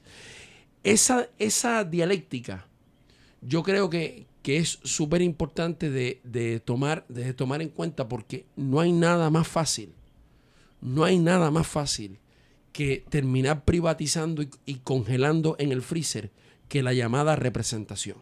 Tú sabes, la, la- la representación es una palabra hermosa, ¿sí? Es una palabra hermosa, pero que es súper manipulable, ¿no? Eh, cuando tú no le, no le das un... cua- Cuando tú no solamente la, la, la haces compaginarse con otros mecanismos de participación, sino cuando además tú no tienes ninguno, ni, ni- ningún actor ni exigiendo cuentas ni movilizándose en reivindicaciones. Todas esas dinámicas son las dinámicas que una, un, un nuevo proyecto democratizador para una sociedad que necesita democracia con, con urgencia tiene que considerar, tiene que meter en la agenda. Así que podemos entonces decir que hay un hilo conductor entre la situación dominicana, puertorriqueña e incluso quizás haitiana, que es la corrupción y la crisis Sí. de representación. Sí. No sé qué piensa. Eh, yo creo que, yo creo que ciertamente, primero nosotros tenemos que saber que nosotros vivimos en un sistema que no funciona sin corrupción. La acumulación de riqueza, la acumulación, Es inherente al sistema capitalista. individualmente, individualmente puede ocurrir. Sí, individualmente puede haber, puede haber también miles de cosas como en el azar. También yo me puedo ganar el loto y, y es un y es una en 60 millones de posibilidades. Eso, todo eso puede pasar. Y se, y se dice que todos tenemos un gemelo en alguna parte del mundo porque sí, porque la, la, la, la- las probabilidades, o, o que, o que alguna vez existió, o que va a Sí, existir, sí, sí. porque las- los millones de posibilidades hacen que... Pero en general, la, acumuli- la acumulación de riqueza a, a la escala que la conocemos tiene que funcionar mediante alguna forma de corrupción. Yo les comento, por ejemplo, que nosotros hemos enfrentado, estamos enfrentando, yo soy de los que lleva ese debate en República Dominicana, la privatización de la salud y de las pensiones, ¿sí? La privatización de la salud a través de las famosas administradoras de riesgo de salud, que son las que manejan el dinero de tu salud. Oye, pues aquí estamos bien adelantados en eso, Chacho, porque ha estamos sido un día. desastre. Claro, Desde claro. los 90. Pero en América Latina se copió el modelo de ustedes y de esta- ustedes, a ustedes se lo Golpe implantaron. bajo. A ustedes se lo implantaron. ¿Verdad? Eso lo sabemos. Sí. Y después, Banco Mundial, FMI, BID, etcétera, lo, lo- lo cogió de Chile, los, los, los Chicago Boys, que lo implantaron en Chile con Pinochet. Después Banco Mundial, FMI y otros se- se- lo, lo metieron en países como República Dominicana, El Salvador, México, Argentina, Bolivia, 38 países en total en el mundo, muchos de los cuales ya se deshicieron de ese modelo. República Dominicana sigue siendo uno de los poquitos alumnos disciplinaditos de la clase. Y, a- y ahí tú tienes, por ejemplo, lo que nosotros llamamos un régimen de corrupción legalizada. Porque tú tienes corrupción ilegal, la que es moralmente eh, no, el, el orden no tiene cómo justificarla. Claro. Ok. Pero están Y los le- grises. Luego están esos Y grises y, la, y, la, y la tiene que prohibir, ¿verdad? Entonces tú robas una gallina y eres el peor de los delincuentes, ¿sí? Pero tú coges el dinero de millones de seres humanos que te tienen que, de empleadores y de empleados, que te tienen que pagar su dinero Sí. y además de sus impuestos también, ¿sí? Y tú lo administras como un ente privado y lo, y lo que debería ser para la salud, según la Constitución y según la Declaración Universal de Derechos Humanos, resulta ser que produce ganancias de miles de millones de dólares para administradores privados que no curan, que no fabrican medicinas, que no hacen análisis, que no, que no son enfermos, que no hacen nada, solamente administran dinero. Esa economía parasitaria es corrupción legalizada, es corrupción en el sentido puro del término. Algo que debería ser para una cosa, echarlo a perder usándola para lo contrario, negando aquello para lo que sí debería ser, como pasa con el dinero de los seguros de salud. Nuestros países, con el dinero que gastan en seguros de salud, deberían tener sistemas de salud de primer mundo. Definitivamente. De primer mundo, ¿sí? Dom- Fíjate que la OMS recomienda que se gaste el 6% del PIB en salud. Estados Unidos supera el 15% del PIB y tiene uno de los peores sistemas del mundo. Sí. No en equipos. Salud no es tener equipos para cuando tú ya tienes el cáncer peor del mundo, tengas el mejor hospital de cáncer. Salud es, en la visión latinoamericana, todo un rango de situaciones en que lo curativo y lo restaurativo es solo el, el último paso. Salud es estar en condiciones de que todos mis potenciales humanos yo los pueda desarrollar plenamente Calidad de vida. en mi, en, en mi individualidad, en mi familia y en mi comunidad. Eso es salud. Lo restaurativo es el último paso, es cuando ya yo me enfermé. Entonces, estamos viviendo en República Dominicana, la OMS recomienda el 6% del PIB para salud. En República Dominicana se está gastando entre el 6,1% y el 6,5% del PIB en salud. Y mira a ver la situación de la salud en República Dominicana, pecaminosa, de las peores tasas de mortalidad materno-infantil de América Latina. Una situación pecaminosa. ¿Por qué? Ahora, vete, vete tú a ver cómo, está, cómo ha florecido el negocio no solamente de los prestadores privados, sino el negocio de los aseguradores privados con una, con una ley que le impuso a la gente por ley, dale tu dinero a una administradora de riesgos de salud. Ok. Entonces, corrupción legalizada. Entonces, nosotros, la corrupción, la ilegal de las, de las contratas y todas esas cosas, Sí. y, y los dineros por debajo de la mesa, pero la legalizada también, claramente tiene que ver con una cuestión de representación. tiene que ver con, tiene que ver con una cuestión en que la delegación de poder, porque la representación tiene una idea, yo delego el poder. Hay un autor que a mí me encanta, chileno, que dice, yo en mi nombre, ¿sí? En mi nombre, con mi autoridad, o sea, como autoría mía, se hace algo, pero, pero yo no tengo el poder de hacerlo. Supuestamente yo soy el autor porque yo te delegué el poder para hacerlo, Sí. pero el poder para hacerlo lo tienes tú. Y es una cosa perversa, porque en nombre mío y en nombre de la colectividad, tú estás en capacidad de hacerlo casi todo. Entonces la representación, la representación se fue transformando en una expropiación de poder, no en una delegación, en una expropiación de poder y en una concentración de poder. ¿Cómo nosotros volvemos ese poder concentrado y expropiado, como dice querido amigo puertorriqueño, lo volvemos a redistribuir? A que la gente recupere su poder y a que la representación sea un mecanismo lógico donde claramente tiene que haber la posibilidad de ponernos de acuerdo y a lo mejor cuatro millones no, no, no nos podemos poner de acuerdo nunca para hacer para, para, para ver qué hacer con el presupuesto de educación. ¿Sí? Pero eso no tendría por qué significar que el acto de representación significara, como tú bien decías, un voto cada cuatro años y a partir de ahí mi poder quede expropiado. Exacto. Y a- pero no solo materialmente, es que yo además quedo desconectado, incluso en mi capacidad de pensar, de informarme, de saber, de comprender qué están haciendo con mi poder, qué están haciendo con mi dinero, qué están haciendo con mis recursos, qué están haciendo con mis derechos. Hay algo además muy importante, la canción esta de Residente con Bad Bunny y con Ile que, que dice, Afilando para, para, ajá, afilando cuchillo, para, eh, eh, dice Bad Bunny en una, la generación de yo no me dejo. Sí. Y, y en el coro, y le habla de para que, para, para que nadie venga a, a quitarme lo mío o a quedarse con lo mío. ¿Cómo nosotros reconceptualizamos lo mío? Porque en el discurso anticorrupción tenemos que tener cuidado con algo. Tenemos que tener cuidado con que no solamente poder, con que no solamente tenemos que reivindicar que hay un dinero que originalmente era mío, que se transformó en un impuesto y ese impuesto fue usado para que alguien se lo robara. Y como te digo, de manera ilegal, pero también de manera legal. Sí. Un impuesto que debería haber servido para que yo tuviera salud y en realidad ese, ese ente, ese intermediario financiero se ha quedado con dinero y, y mi, y- y mi familiar no tuvo la atención que necesitaba y es legal. No.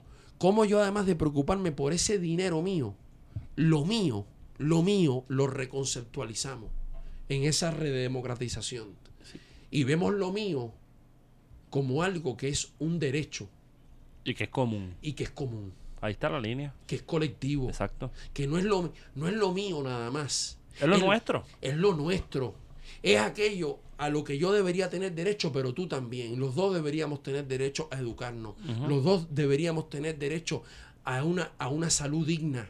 Eso significa que estos proyectos tienen que también relegitimar. Por eso hablamos de que cambiar el Estado es también cambiar las creencias. ¿Cómo nosotros cambiamos la salud? Vuelvo con el tema. O la educación Sí. como algo que yo lo veo, papá, mamá, lo que yo le voy a dejar a mi hijo es la salud o la educación. Entonces yo voy a invertir la mayor cantidad de dinero en la mejor escuela o en la mayor universidad. Y yo transformo esas creencias en una creencia donde yo digo, no, yo quisiera, yo quisiera, quisiera una sociedad donde toditos y toditas tuviéramos derecho a la educación y a la salud del mayor nivel posible, para la cual, por cierto, nuestro país produce el suficiente dinero Claro. para poder pagarla. Cuando se la roban, no solo se están robando mi dinero, le, le están privando a nuestra sociedad de que todos tuviéramos un nivel de educación que admiramos cuando vamos a Canadá, que admiramos cuando vamos a Nueva York o a Boston o a San Francisco o a Dinamarca o a, a Hong Kong.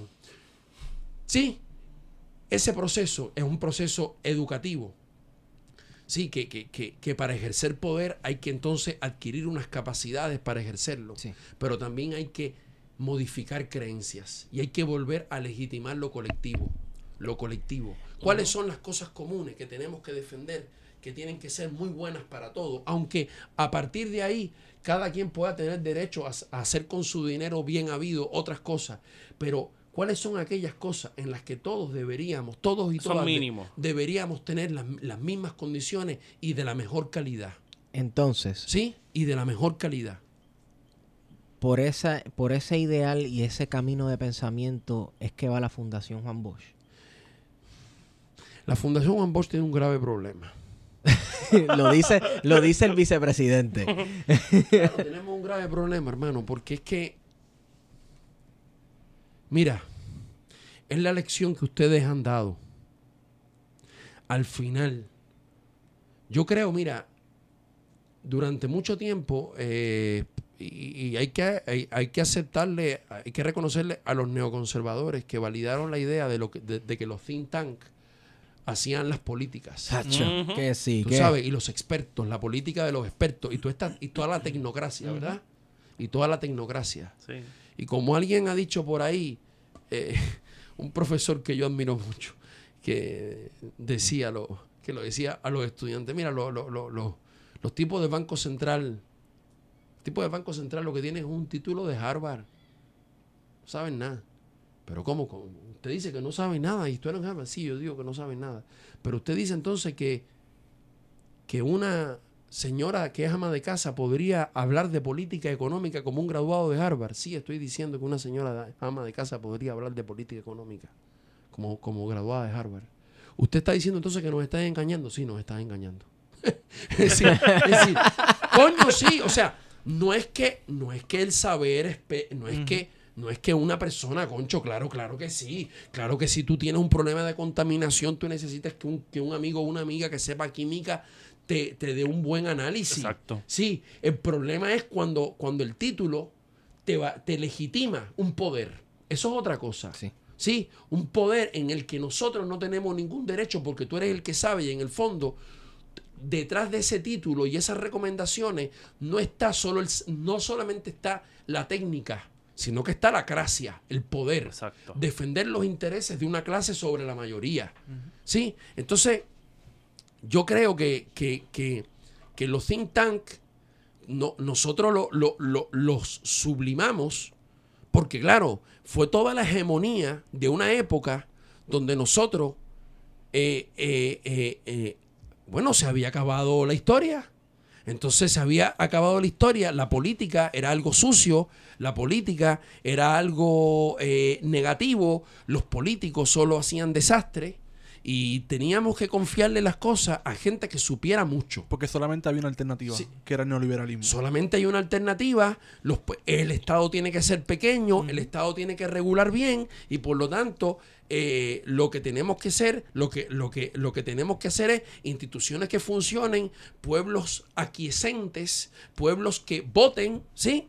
Y unos expertos que sepan. Y yo creo que, bueno, y ustedes acaban de, de dar la gran lección. Oye, eh, la política, si no nos ocupamos de la política, alguien se va a ocupar de ella. Sí. Si no nos, si, si no nos ocupamos del poder, alguien va a usar el poder para aplastarnos. ¿Tú sabes? Eh, y que, y entonces, una de las, y entonces nos hemos tenido que dar cuenta a golpe y porrazo que no eran ningunos expertos los que hacían las políticas tampoco. Que esos expertos los que defendían eran intereses de clase, intereses de clase y intereses de élites e intereses de grupos. Entonces, los, los, los centros de pensamiento y los centros de saber tienen que, en, del lado de los pueblos y del lado de la ciudadanía, tienen que ayudar con insumos y con ideas para la deliberación colectiva. ¿Tú sabes? Para edificar la argumentación, para edificar la orientación. Porque algo muy terrible que uno lo ve a veces en Dominicana, no sé si a ustedes a veces les pasa, es que tú ves a organizaciones de la ciudadanía que tienen lecturas sobre los problemas que parten de las premisas del opresor y del dominante. Sí, eso es así. Tú sabes que parte, entonces, desde esas premisas ya estás jodido porque tú vas a llegar al final, lo que, a lo, a lo más que puedes llegar a discutir es, es discutirle porcentajes más, Sí. porcentajes menos, Sí, sí, puntos menos, puntos más. Eh, nosotros tenemos ahora una buena cosa, logramos que por ley la obra de Juan Bosch, incluyendo su obra no publicada, sus archivos incluidos, fuera declarado patrimonio cultural y documental de la nación dominicana.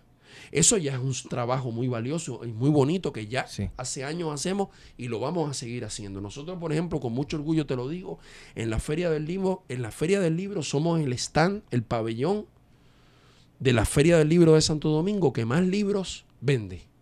Y los vendemos porque y demostramos que el pueblo dominicano compra libros de calidad cuando, cuando el libro es accesible para un pueblo que trabaja muchísimo, que produce una riqueza enorme. El, República Dominicana es el país de la región que más crece, pero es un pueblo sumido en la pobreza porque le pagan horriblemente mal por una distribución de la riqueza que es de un nivel de desigualdad descomunal.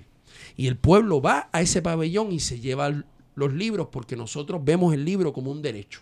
Y lo vamos a seguir haciendo. Pero para en, en el terreno de la construcción de conocimiento y de saber sobre temas públicos que nos interesa mucho porque nos parece que es un papel importantísimo.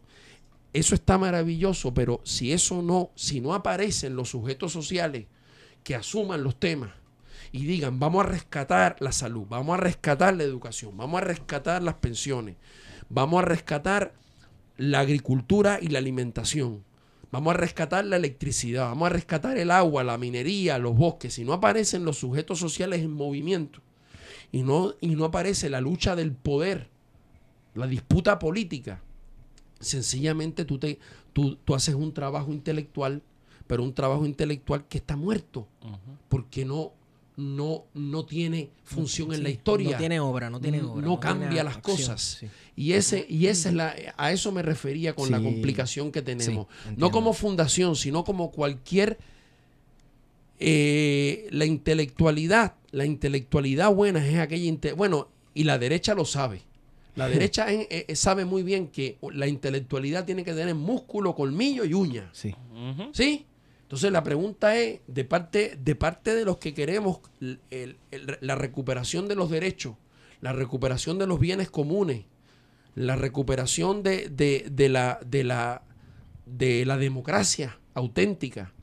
Bueno, ¿cómo, es el in- cómo esa intelectualidad y esos espacios de, que- de construcción de saber, de conocimiento, de información, de datos, pues lo existen porque son importantes, pero son insumos para que unos sujetos los utilicen y con ellos den la lucha. Quería hacer un paréntesis. Eh, hay un ejemplo de eso en la historia dominicana. Y el, el balaguerismo, creo- no, no recuerdo haberlo, si lo leí en el libro de historia dominicana de Fran Moya Pons. Duro, Moya Ponce. Eh, el balaguerismo hizo algo muy interesante que puede tener sus paralelos aquí en Puerto Rico. Le dio empleo a todos esos académicos y a todos estos ideólogos de la- en, en las universidades dominicanas. Allí tú los tienes ocupaditos dando clases y ya. Y le quitas entonces el mollero. O mantienes a la gente ocupada o la mantienes ultra Silenciada. op- silenciada o ultra oprimida que no le queden fuerzas para hacer algo por su vida. Eso ha pasado también, ¿eh? Eso ha pasado también. Ha habido una cooptación también. Entonces, ¿qué, qué es, ¿qué es lo que tiene entonces a estas personas con estas ideas principales? Bueno, habla del caso dominicano que, que los tiene tímidos. ¿Qué es lo que pasa en la, en la política dominicana o en el ambiente que, que pareciera estar tímido, pareciera no haber mollero? Lo que está pasando en la en la República Dominicana eh, yo creo que ha habido un esfuerzo sostenido sostenido de mucho tiempo de destrucción de tejido sociopolítico. Eh, de, de alguna manera, de alguna manera muy interesante, ustedes han sido capaces de sostener un- una especie de, de nuevo, de tejido, de tejido, que cada cierto tiempo expande, ¿sí? Su, su, su, su, El margen. sí, y, eh, eh, eh, y expande sus hilos, ¿no? Y remece la coyuntura. En República Dominicana, unos niveles de pobreza muy, muy, muy fuertes han hecho a la sociedad dominicana eh, muy, muy poco independiente, individualmente y en la comunidad y en comunidades.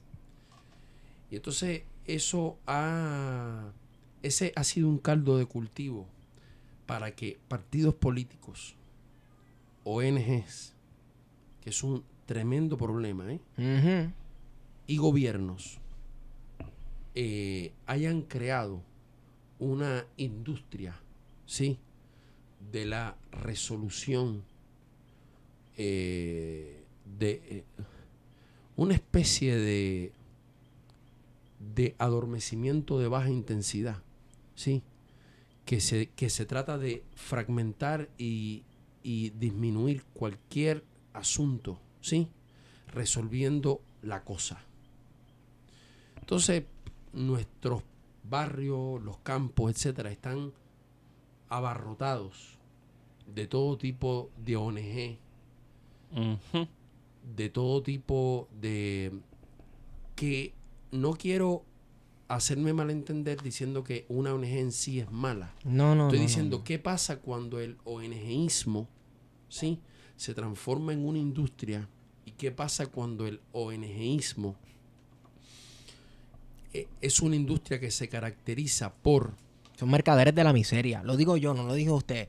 Por- mercaderes de la miseria. por eh, eh, una persona que está pasando una necesidad, tú bien puedes resolverle la necesidad material, pero perfectamente puedes acompañar esa resolución de la, de la, de la- de- del problema material, ¿sí? Con un empoderamiento, con un empoderamiento individual y colectivo sobre cómo lo vamos a resolver y qué, y qué cosas hay que resolver que no son de esa cosa, que no son de, esa, de ese tubo de agua, de esa cisterna, de esa llave, ¿sí? de esa pizarra, de la pintura de la escuela, ¿sí? que tienen que ver con cómo funciona nuestras instituciones, que tienen que ver con cómo funciona la sociedad. Bueno, porque por lo menos en nuestro caso en Puerto Rico, sobre todo después de María, ha habido un desplazamiento del sector público a eso que ahora llamamos el tercer sector, que son las organizaciones sin fines de lucro, y que han servido de alguna manera para desviar fondos públicos De a de organizaciones dinero, que, para robar, para todo. sí. que sirven para eso, pero que no empoderan, lo que hace es ser asistencialista. Y, y realmente no tienen ningún eh, repercusión más allá de resolver una situación sin proveer las herramientas necesarias para que este problema no se vuelva a, a presentar Eh, y de alguna manera eh, se ha ido moviendo un montón de recursos a estos sectores que incluyen también organizaciones religiosas eh, para que presten servicios entre comillas y realmente lo que hacen es prestándose para ellos mismos para Sí. seguir guisando de ese de ese bacalao de esa repartición Y de fondos públicos y entonces tú tienes, claro, y, y, y- ese es un nivel, y, de- y, y tienes los gobiernos, los gobiernos Sí. en, en un país con un nivel de pobreza tan grande, de miseria tan grande, limosnean sistemáticamente los gobiernos, los partidos, cada miembro del partido, cada cualquiera que tiene un carguito, tiene una agencia de limosna. Eso, eh, eso se ha combinado con una profunda decepción y una profunda frustración que, ha, que se ha convertido en un, en, un, en un escepticismo y en un cinismo. Esto no va a cambiar, esto no lo cambia nadie, esto no lo vamos a cambiar nosotros, porque la actitud es gobiernismo o, fíjate que tú, la política es más o menos gira en torno al gobierno. Gobiernismo, antigobiernismo, es decir, no, no oponiendo un proyecto alternativo, sino gobiernismo, antigobiernismo y no gobiernismo, es decir, el ONGismo y la resolución particularizada, fragmentaria, atomizada del problema. Esto en una cultura de nada de esto sirve, todos son iguales, que, que, que, que es el caldo de cultivo para una derechización Una despolitización. una despolitización y una derechización y, y, y, y una incapacidad impresionante de ciertos actores que quisieran introducirse en la política de interpretar los problemas que el pueblo está viviendo. Porque aunque los polit- aunque esos dirigentes, dirigenticos regalen esas cosas, aunque la ONG hagan esas cosas, hay unos problemas que no pueden Sí. resolver y que el pueblo está sufriendo. Pero sencillamente no se meten. Y no se meten porque ya ahí entra otra, otra cosa. Her- hermano y hermana, si usted quiere ser dirigente, dirigente, activista, y usted quiere hacer que su, que su pueblo se mueva, usted, usted tiene que hacer las tareas. Usted tiene que estudiar esos problemas. Usted tiene que eh, buscarle las explicaciones a los problemas. Usted tiene que ser un factor de orientación, un factor pedagógico, ¿sí? Que, que, que, que ayude al, que ayude a los sujetos a ver dónde está la cuestión, ¿sí? A- ayudarlos a aglutinarse en torno a la cuestión. L- Lo de la corrupción está muy bien, pero la corrupción tiene un límite. Primero porque la corrupción tiene, tiene en un pueblo muy empobrecido, tiene el límite hasta que el corrupto va a donde la familia y le da la comida. La nevera, Sí. la estufa. Sí, La nevera. sí, la- lamentablemente eso, eh, eh, si eh, son la corrupción más otros problemas que hay que levantar, son, son, eh, son- es, lo- es el, es el diálogo que hay que hacer con la gente que puede ayudar a que, a que la gente no sencillamente caiga en un círculo vicioso de enojarse y volver a conformarse y volver a resignarse. Porque la misma corrupción tiene la respuesta para los vacíos que crea. Bueno, nos robamos todo, dejamos que, los- que, la, que la oligarquía se lleve este país a dos manos, que las transnacionales paguen una miseria y yo te llevo una caja de comida. Entonces la, la propia corrupción tiene una respuesta. Cuando tú problematizas la cuestión del salario, cuando tú problematizas la cuestión del hambre, ahí no puede resolverse de esa manera. Pero además, si tú solo lo dejas en ese nivel de protesta de la corrupción, como hablábamos ahorita, que es una cuestión, puede llegar a ser una cuestión puramente moral. Y tú tienes que tener cuidado porque tú le puedes abrir las puertas a la derecha más dura. Oh, sí. Hasta el nazismo te hablaba de anticorrupción. Sí. ¿eh? Oye, Pero el- ¿a, quién le molesta a, quién le un discurso que, que está en contra de la corrupción? No, A nadie. No, incluso los grandes empresarios te pueden, te, te pueden apoyar porque el corrupto del turno ya, les, ya se les volvió muy problemático. Tenemos, tenemos que conectar, hay que conectar la, hay que conectar el tema de la corrupción, hay que conectar el tema de la corrupción con la, con, con los demás temas, con los demás temas que hagan que eso no sea digerible por el mismo sistema corrupto. Sí. ¿sí? Que eso no sea administrable de manera tan fácil. Y entonces ahí es donde entran la- las otras reivindicaciones, tú sabes, eh, de la vida concreta, de la vida de todos los días de la gente que está pasándola muy mal, pero que nadie politiza. Hay que politizar, yo insisto, hay que politizar la vida concreta de la gente. No solamente la cuestión moral de que nos están robando, porque en qué se, en qué se, en qué se relaciona que nos están robando con la salud. Pero además, el tipo puede decir, bueno, pero yo no tengo nada, mira, yo te traigo la ambulancia. Si la persona no, si no hay, si no hay una movilización política que politice el negocio completo de la salud, Sí. no vamos a llegar a ninguna parte. El tipo te lleva a un operativo médico y ahí mismo te durmió. Que hay, hay unos, unas personas, o a mí me gusta decirles personajes, levantándose ciertas figuras dentro de la política dominicana, que yo digo que son personajes porque aparecen en televisión, parecen celebridades, hay uno que es hasta un príncipe. No sé si sabe de quién yo no, estoy. sí. Y sin contar con, Realmente da vergüenza ajena. ¿no? Sí, sí, sí, sí. Este, y otro que, que, que es hasta astrólogo de números y esas cosas que Sí, hace sí, poco sí, anunció que se postulaba para el Senado, que son unos personajes que yo creo que es un síntoma de eso que dices, que es como un adormecimiento político. Tanto así que pa- aparentemente la gente está contenta con que un, con un descendiente de Trujillo vuelva a la Y presidencia. ahí, y ahí pasa de nuevo, hay, ha, ha habido, ha habido una discusión interesante en esta cuestión de que ahora cualquier personaje con dinero, tú sabes, fabrica una candidatura. Precisamente, entonces- el dinero. Y entonces, claro, y entonces está, tú está, seguramente ustedes lo han escuchado, está toda esta cuestión ahora que se habla del relato. La política la gana, la batalla política la gana quien gana el relato. Oh, en Estados La- Unidos están son locos con eso. la narrativa. Ujú. Y, crea- y, y creo, y yo, yo estoy de acuerdo, ¿sí?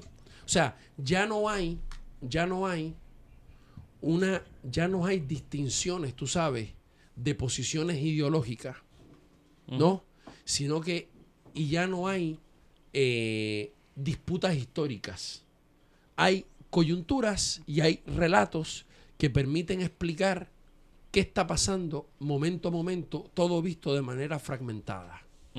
Y entonces, como la gente está enterándose de desde las redes sociales y desde el marketing, por lo tanto, es desde, desde ahí la idea del relato de cómo yo cuento esto, y eso se relaciona mucho con el tema de la posverdad, cómo yo lo cuento es lo que ocurre. Y quien gana cómo se cuenta y qué se cuenta es el que gana.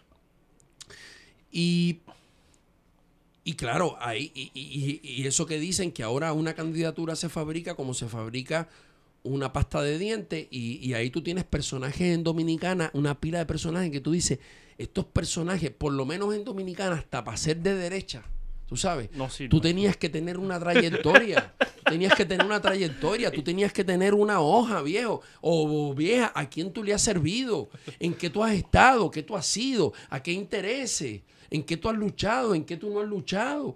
¿Qué, qué tú has hecho? Es que, es que hasta ese nivel de, de- de propaganda y de marketing, como, como bien has dicho, se llega en Puerto Rico, por ejemplo, nos montaron, ganó con un 41.9% del electorado, un gobernador de derecha que se vendió como demócrata, pero que no había tenido una experiencia política como más allá de ser el hijo del gobernador de Puerto ¿Qué Rico. pasa como esta persona de la que estamos hablando en República Exacto, Dominicana? que pasa como Ramfis, vamos a ser honestos, ¿no? Sí. Claro, entonces, pero de nuevo, yo creo que eso es así. Yo creo que, esa- que eso es así en la medida en que tú apuestas políticamente al mismo juego que las élites. Si tú te relacionas con el ciudadano como un consumidor, que lo que vas es a, es a consumir un producto de marketing y en una, en una urna va a hacer su compra echando un voto, tú por supuesto estás en el terreno perfecto. Y ahí tú no tienes cómo ganar la cuestión del relato. Yo creo que hay que entender esto. Hay que entender que estamos en un momento donde Bolsonaro y Trump no ganaron con propaganda en las calles, ganaron con WhatsApp y con Facebook. Hay que entender eso, sí. Pero nosotros no nos podemos quedar, y nosotros no nos podemos quedar en la y resignarnos a la economía política del relato. Es decir, de que son de, de que los recursos narrativos son los recursos que son, son los que son los que van pesando para un lado o para otro. Es, me parece que es en la medida en que tú eh, eh, porque como tú dices, bueno, Trump y Bolsonaro, sí, Trump y Bolsonaro ganaron el relato, pero Trump y, y Bolsonaro ganan el relato sobre, sobre la base de unas cosas que son muy materiales. ¿Cuáles cosas son muy materiales? O, o como el tipo de Guatemala, o como el tipo de, o como Duque en Colombia, o Macri en Argentina, que ojalá se acabe de ir. Sobre cosas muy materiales, el miedo a la inseguridad, el miedo El cambio. el, el miedo al cambio, el- a la criminalidad, a la inmigración, todo este miedo que da el cambio en la familia tradicional, que provoca mucho miedo en la gente que tiene de 40, de 40 años para arriba. Yo, un- uno lo ve mucho en República Dominicana, y mientras más conservadora la sociedad, más así. Eh, los miedos a, a la flexibilización y a la precarización del empleo y de los ingresos, ¿sí? Eh, el hecho de que la familia, ya no hay un pater familia y una mater familia que tiene el control de lo que se sabe y lo que se cree en la familia, porque cada uno tiene un celular. todo, todo ese conjunto de miedo, la religiosidad, etcétera, son cuestiones muy que, que tienen un poder material, vamos a decirlo así, en la psiquis de las personas. Y esos relatos activan eso. Ok, nosotros no nos podemos quedar ausentes de una época que brega con relatos, que brega con cómo tú comunicas. Sí, cada día, cada minuto incluso por las redes. Ustedes lo saben, las manifestaciones de ustedes. Pero la pregunta es, entonces, de nuevo, si ellos, si ellos y ellas politizan esas cosas que están tan acendradas en, en nuestra psiquis, ¿sí? Por, por décadas y por generaciones, ¿qué cosas vamos a politizar nosotros? Porque si nos quedamos en el terreno del relato, en el terreno de cuál se vende mejor, Sí. como está pasando ahora en Dominicana, que esto, ahora tú tienes la, la mayoría de las figuras políticas, tú no sabes quién, quién rayos son. Y, y cuando tú no sabes qui- quién rayos son, prepárate, porque tú tienes que estar preparado para que pase lo peor. Entonces, el tema está, entonces, ok, te- estamos, estamos bregando con relato, estamos bregando con marketing, estamos bregando con, con ese tipo de, con, con, con ese, con, con ese tipo de, de, de construcción de imaginario. Muy bien, pero nosotros entonces tenemos que construir los soportes materiales a los cuales vamos a apelar. Sí. Y ahí es donde yo creo que tenemos que levantar la capacidad de, de indignación de la gente, la capacidad de la gente de, de- de desear derechos que le han sido quitados, la capacidad de la gente de arrebatar privilegios y construir, como digo, derechos. Yo creo que nosotros tenemos que, que hablar del hambre de la gente, de la pobreza de la gente, de la desigualdad salarial de la gente, ¿sí? De cómo el dinero se distribuye mal, de qué pasa con los presupuestos, de todo eso. Nosotros tenemos que ser capaces de, en, una, en un momento de, de- eh, de la civilización occidental, por lo menos, donde la comunicación se- se- política se está quedando en ese nivel de superficie, Llanito. nosotros tenemos que ser capaces de que, así como ellos conectan con los miedos y con, lo, y con esas emociones viscerales, ¿con qué, ¿con qué emociones y con qué cosas que no son miedos, que tal vez son esperanzas, son ilusiones, son deseos, nosotros vamos a conectar? Para, y eso para contrarrestar esta fiebre que hay de pensar que a esta tendencia de creación de productos mercadológicos, que son estas candidaturas, hay que oponerle otros productos mercadológicos. Nosotros tenemos que saber que estamos en una época donde eso importa, pero nosotros no podemos jugar en ese terreno. Porque en ese terreno nosotros no, no en ese terreno, como, como pasó, como pasó que Frei Beto, por ejemplo, lo ha criticado muchísimo lo que pasó en Brasil. Si la izquierda juega a dar cosas, solo será una copia del original. Y la gente siempre termina prefiriendo al original. ¿Sí? Y perdió. ¿Cierto? Si las fuerzas progresistas van a regalar cosas y ya, A jugar el populismo de derecho. pre- sí, prepárense, que el original siempre es mejor que la copia. Si nosotros a los, fa- a, lo- a los productos mercadológicos de las candidaturas le vamos a oponer productos mercadológicos y nada más, preparémonos que ahí sie- siempre vamos a perder. Nos irá bien una vez, pero a la segunda nos va a ir pésimo. Un rayo, ¿no? Acaso dice que un rayo no, no- difícilmente dan una palma dos veces. Aquí ocurrió el fenómeno muy curioso de que la candidatura de quien fue gobernador aquí hasta hace poco, Ricardo Rosselló, fue totalmente fabricado. Uno puede Como seguir... Peña Nieto en México, recuerda. Sí, Como sí. fue lo- el mismo caso de Peña Nieto. pero Fue incluso fabricado por Televisa. uno, uno busca videos. esposa y todo.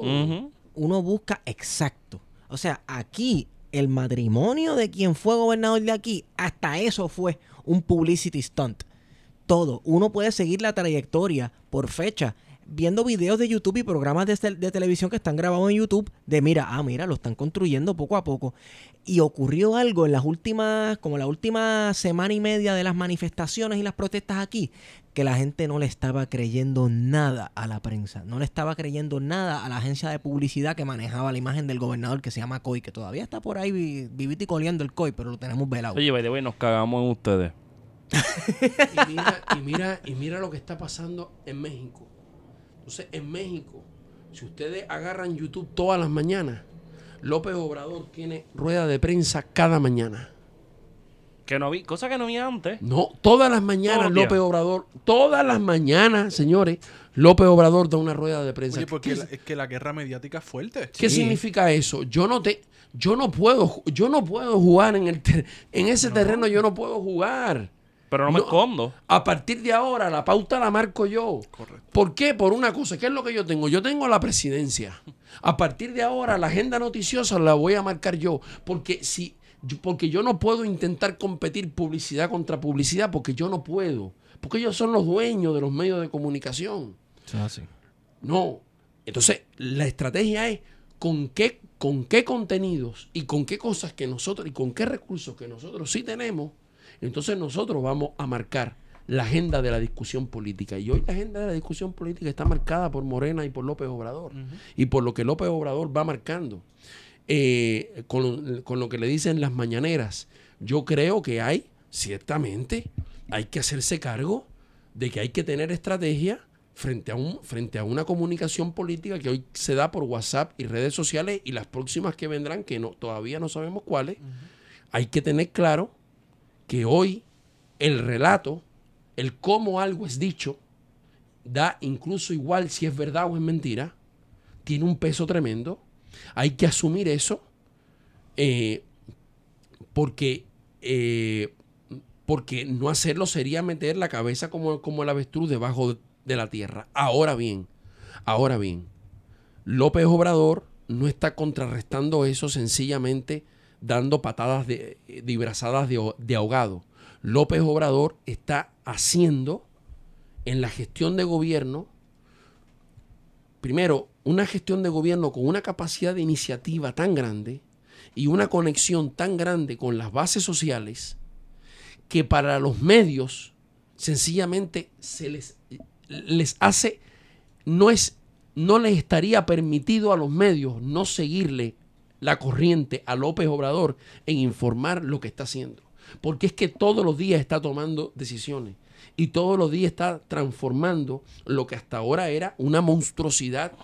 Si, si hablamos de corrupción y si hablamos de privación de derechos en un país que una de las economías más grandes del mundo, estamos hablando de México. Yo creo que ahí hay una excelente experiencia de ver que, que, esto no es un monstruo con, con, contra el que no se puede hacer nada, pero que el monstruo tampoco se trata de ver cómo, cómo caerle bien. A ese monstruo no se le puede caer bien. Esto es una guerra. Esto es una guerra. Hay que saberlo. Los derechos del pueblo en pueblos que llevan 500, 600 años oprimidos no, no van a ser concedidos así de buenas a primeras. Esto es una guerra. Tú tienes que pelearla con inteligencia. Pero esas estrategias de caerle, de, de, negar la realidad o de tratar de estar bien con ellos, pactando, ¿sí? Y, y, y, en esta coexistencia, tú sabes, donde somos, donde cada uno toca un instrumento de la misma orquesta, demostró ser un fracaso. Y, y, y uno quisiera esperar que el retorno de gobiernos progresistas en América Latina va a ir de la mano con una reflexión, tú sabes. ¿Esperaríamos eso? ¿Verdad? Seguro. ¿Verdad? Por ejemplo, la anticorrupción no puede ser ya una bandera que no sea una bandera progresista. Y eh, lo que se debe discutir es dónde va. En, sí. esa, en esa lógica de las banderas, usando sí. el ejemplo, no va al principio, pero está ahí.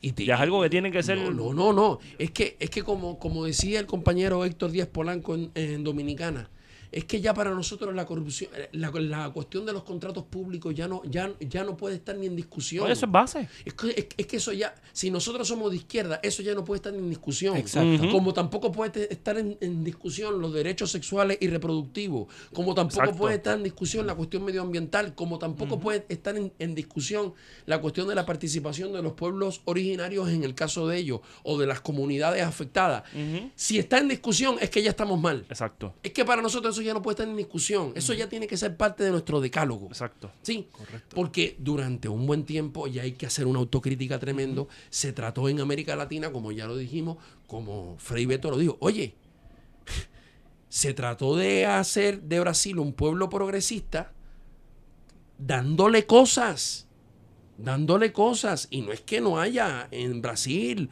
un sentimiento progresista importante, pero dándole cosas y nos olvidamos de la alfabetización política y la alfabetización política tenía que ver con que usted no era un receptor de cosas, usted se convertía en un ciudadano uh -huh. y usted era una persona con iguales derechos y nosotros teníamos que ser el proyecto político de la igualdad de los derechos. Y, y si la izquierda no asume eso, Y si los sectores progresistas no asumen eso y sencillamente resuelven cosas o pactan o intentan meterse en las jugadas mercadológicas de la derecha, solamente van a ser una copia. Ojo con pactar. Mucho cuidado con pactar. Siempre que le... Mira, siempre que la izquierda pacta, sale tuca. Sale trasquila. Sí, sí. Bueno, Siempre. Bueno, también ahí, tú sabes, está. Yo creo que el, el- el- el pactar. eh, nunca la política puede estar ajena a la, a la coyuntura. ¿Cierto? ¿Verdad? Cierto. Tú tienes procesos de largos plazos, procesos de medianos plazos y procesos de cortos plazos. Yo, yo creo que lo que hay que perder la ingenuidad, tú sabes. Y, y perder la ingenuidad significa que el poder mediático te va a hacer concesiones, ¿sí? Que el gran empresariado, como pasó en Argentina, porque tú le des contratas de construcciones, no te va a querer tumbar después. Sí. Tú Es- sabes, es que a eso es lo que me sabes, refiero. eso todo ese sabes. tipo de cosas, tú sabes, hay, hay- hay que aprenderla. Eso no va, compay. Eso no va. Y si vas a hacer una transición al socialismo que no pase como ha pasado en Venezuela, que hay una lucha de clase del sector dominante que no tiene el control político, pero sí tiene el control económico, que tiene una guerra constante contra el gobierno de Venezuela. Sí. Que eso también hay que tenerlo ahí presente. El, el, y, y ya ustedes verán cómo la, la cuestión puertorriqueña ahora también, también, también, y a veces nos cuesta verlo, también en la, la política también conlleva un, un arte Sí. de construir acuerdos. Sí. Lo, que, lo, que, lo que pasa es, y en eso ah, lamentablemente la cosa se, se ha ido empe- eh, poniendo difícil en España, pero a mí me pareció muy interesante ese los últimos tres años en España porque, porque se colocó sobre la agenda de esa transición, que era la transición de cuatro años tú, cuatro años yo, cuatro años tú, cuatro años yo. Una cuestión que Podemos como tercera fuerza instaló acuerdos, negociación, diálogo, sí, sí, pero no más cheques en blanco. Se acabaron los cheques en blanco. Los compromisos y los pactos tienen que ser sobre la base de cuáles son los derechos que se le van a garantizar a la gente, cómo van a ser los presupuestos públicos. Y todo eso tiene que hacerse de cara a la ciudadanía. Los acuerdos en política, claro que los acuerdos hay que hacerlo y claro que hay que dialogar, salvo que tú tengas mayorías absolutas, que siempre es muy difícil de construir. Pero quizás esa experiencia, como es un sistema parlamentario, se puede dar y acá en América Latina no hay sistemas parlamentarios. En Puerto Rico Por no hay. En el caso de Puerto Rico no lo hay. el mismo sistema republicano ¿no? tiende al, al Sí. bipartidismo, ¿no? Al turnismo de dos partidos en la mayoría de los casos. Pero en los casos de la aparición de, de- de terceras fuerzas, de terceras fuerzas, yo creo, yo creo que la construcción de alianza a, a veces es muy necesaria. Sí. Yo creo que la cuestión va, va muy de la mano con cuál es el contenido de esos acuerdos y cuál es el nivel de transparencia de, esos de esos acuerdos. Y, y ahí hay unas experiencias muy, muy, muy importantes y muy interesantes también de, de triunfo y de fracasos que, que yo creo que cualquiera que esté en esa posición tiene que poder, tiene que mirar, tiene, tiene que mirar. Los contenidos tienen que ser contenidos programáticos, no los contenidos de, de los cargos, por ejemplo, ¿verdad? y, y- y los niveles de transparencia en que la ciudadanía participe. Hubo, hubo una experiencia muy interesante cuando las fuerzas que surgieron de las movilizaciones estudiantiles y sociales chilenas se fueron transformando en movimientos y en partidos políticos. Eh, el uso de las redes sociales para consultar con la membresía, todo, toda negociación, tú sabes, toda negociación, todo consultado. Yo, yo creo que, ah, y, y ahora la tecnología, por ejemplo, a, la a las fuerzas progresistas les dan, una capa, les dan unas herramientas de someter a consulta y de someter a, a discusión cosas que antes eran incluso materialmente y técnicamente imposible discutir. Ujú. Y ahora sí. Y yo creo que, que hay que apelar, hay que apelar a los votos de confianza de la gente con diálogos transparentes. Wow. Esto fue como una descarga de Rey Barreto. Coño, tú sabes que, tú sabes que hablando de Rey Barreto, a mi papá le pasó un- una vaina estando en París con Jorge Rodríguez Beruf. Oh, Ah, sí, sí, sí, sí, profesor de De acá. hecho, tremendo cogí clase con historiador. él. Estaban años, eso era 67, 68, estaban en, estaban en París. Fueron Wow. compañeros. Y entonces estaban en un bar ahí del cuartier Latán, que tú sabes que a la gente en ese tiempo la descarga le encantaba. Ajá. Y a Beruf lo confundieron con Barreto. El tipo, un tipo del bar. Oye, Beruf, perdona si estás escuchando esto. Esto, esto me lo contaste tú y, y no hemos muerto de la risa con esa historia. Yo no sé si tú alguna vez la has contado en podcast o en radio. Yo lo estoy haciendo. Y entonces el, ti- el tipo del bar le dijo, a mi papá le preguntó, ¿él es Rey Barreto? Mi papá le preguntó, le dijo, sí, sí, ese es Rey Barreto. pues empezaron los tragos. Un trago para Rey Barreto y otro trago. Y, para el amigo de Rey Barreto. para Barreto. La vaina era un, lugar de música. Hasta que llega la hora y le dicen, coño, tócate ahí un. Tócate algo ahí. No, tú sabes, pues. No, no. Viejo, tócate algo, coño, no sea así, tócate algo, coño, Rey Barreto aquí no va a tocar nada. Y ahí que dale, dale. Hasta que al final tuvieron que confesar, mano, y empezar a pagar todos los tragos que le habían brindado. brindado. Rey Barreto, coño. El profesor Rodríguez Beruf, excelente profesor, de hecho. güey, Excelente ha hecho unas profesor. aportaciones excelentes a la historia Beruf, de tú tienes, si tú escuchas esto, confirma si tuviste que pagar los tragos o es que se fueron corriendo con mi papá. Bueno, yo creo que ya, ya Podemos podemos, ir- ir- sí, podemos ir cerrando. Sí, sí. Entonces, como última pregunta para ir cerrando, hablando del caso dominicano, entonces, ¿qué, qué falta? ¿Qué entonces queda por hacer en el caso dominicano? ¿Hay movimientos, eh, instituciones, bueno, no instituciones, pero partidos políticos que estén en nacimiento? algo ¿Qué ves en, en- en la política dominicana ocurriendo? Y en el Eh, Caribe también en general. Bueno, eh, eh, eh, el Caribe está ahí, tú sabes, en, en- en su situación ahí.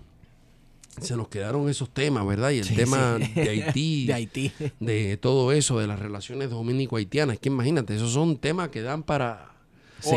para, para varios podcasts como este, ¿no? Pero el, el, yo te diría que en Dominicana, algo de lo más interesante que pasó en, en el último tiempo fue el tema de la marcha contra la corrupción. Sí.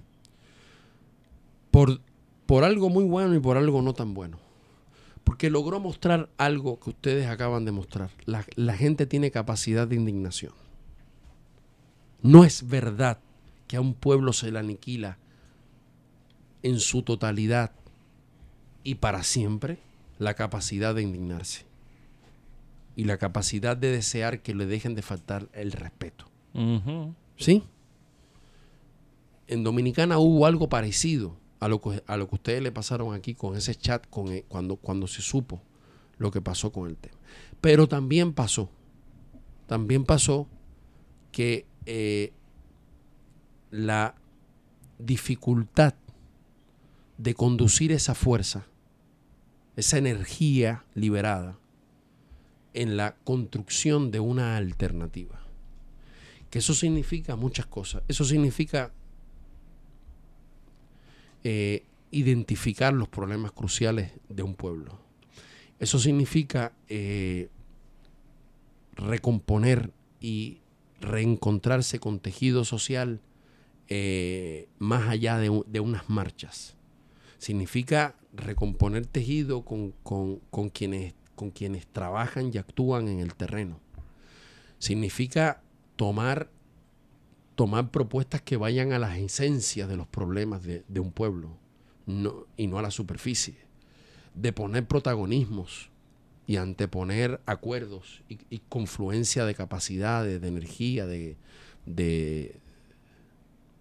prestigios, eh, de credibilidad. Significa salir los propios involucrados de la dinámica del, del bipartidismo, tú sabes.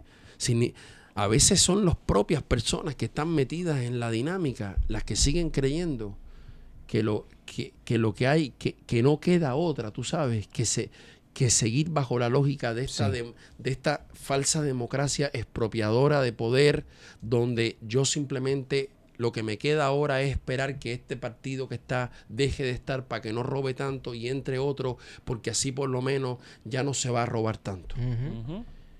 Eh, en definitiva, yo creo que fal- han faltado unas capacidades políticas que se, que, se, que se tienen que construir y que no y que no y que no se han estado construyendo en la cantidad. No es que no hayan individuos, individuos, en la cantidad, ¿sí? Eh, y en el nivel de eh, de cercanía, de proximidad, de, de- compenetración que se necesita para canalizar esa indignación. Mientras tanto, en un pueblo, como te digo, tan empobrecido y, y- con una relación tan incestuosa entre medios de comunicación, empresas contratistas, gobierno, eh, la élite política logró sortear ese momento de pérdida de credibilidad. Tampoco se vio tan amenazada que digamos, por- porque, porque yo creo que las demandas se reprimieron. Cuando, en el momento en que tenían que haberse adelantado, se reprimieron. ¿Sí? Eh, eh, hay que deponer el oportunismo. No se puede eh, la instrumentalización de las gestas ciudadanas, tú sabes, para fines de que un partido se, se beneficie de. De un partido de estos gatopardistas que van a quitar a uno para poner al otro. Yo creo que en ese sentido ustedes están en, en unas capacidades mejores porque yo creo que ustedes han estado durante mucho tiempo, incluso a lo interno de partidos políticos importantes, se han ido creando corrientes, cre- creando corrientes que no, que no, que no son, eh, vamos a decir así, confesionales de- de- del, credo dominante en sus organizaciones. Y, y- y hay unos liderazgos ciudadanos, cívicos, que se han ido construyendo en el tiempo. Eh, hay momentos, tú sabes, donde uno tiene que aprovechar y, y- y- y- y- y hacer un parteaguas. Y, Sí. y, y ahí- y ahí también hay que tener voluntad y hay que tener hasta osadía histórica. Osadía histórica. Eh, en República Dominicana yo creo que en el 2020, eh, con suerte, eh, algunos congresistas eh, que no son de los partidos mm, que participan de la partidera del bacalao entrarán Sí. Con suerte, eh, algunos en, en municipios. Hay que ver si ahí se construirá algo, porque si, porque si no van con unos programas de trabajo que impliquen cuestiones claves que sí le importan al pueblo dominicano, no serán capaces de poner en, en jaque ni de suscitar el nivel de movilización ciudadana que hace falta suscitar para que una, para que una alternativa, no, no una tercera fuerza partidista, No, una- claro. más que eso, una alternativa alternativa, país, una alternativa país, un proyecto alternativo, tú sabes, se presente como una opción válida, creíble, deseable, porque lo testimonial y lo nostálgico ya lo, ya lo hemos tenido durante Claro. décadas, tú sabes. Tenemos que hacer cosas que para la gente sean deseables y que para la gente sean eh, eh, confiables y que a la gente le den, eh, eh, vamos a decir así, incluso le, le seduzcan, tú sabes. Sí. Crean que, que- que- que se puede y que esto puede funcionar y que, y que vamos a estar mejor. Yo creo que ese es un reto que ustedes tienen y quizás lo tienen más a la mano ahora porque ustedes ya han logrado mostrar una fuerza. Eh, yo creo que en República Dominicana posiblemente te- habrá que seguir esperando a, a que eso suceda. Yo creo que eso es una buena contestación. ¿Tú crees que no? Sí, bueno, en, en ambos países falta mucho por hacer.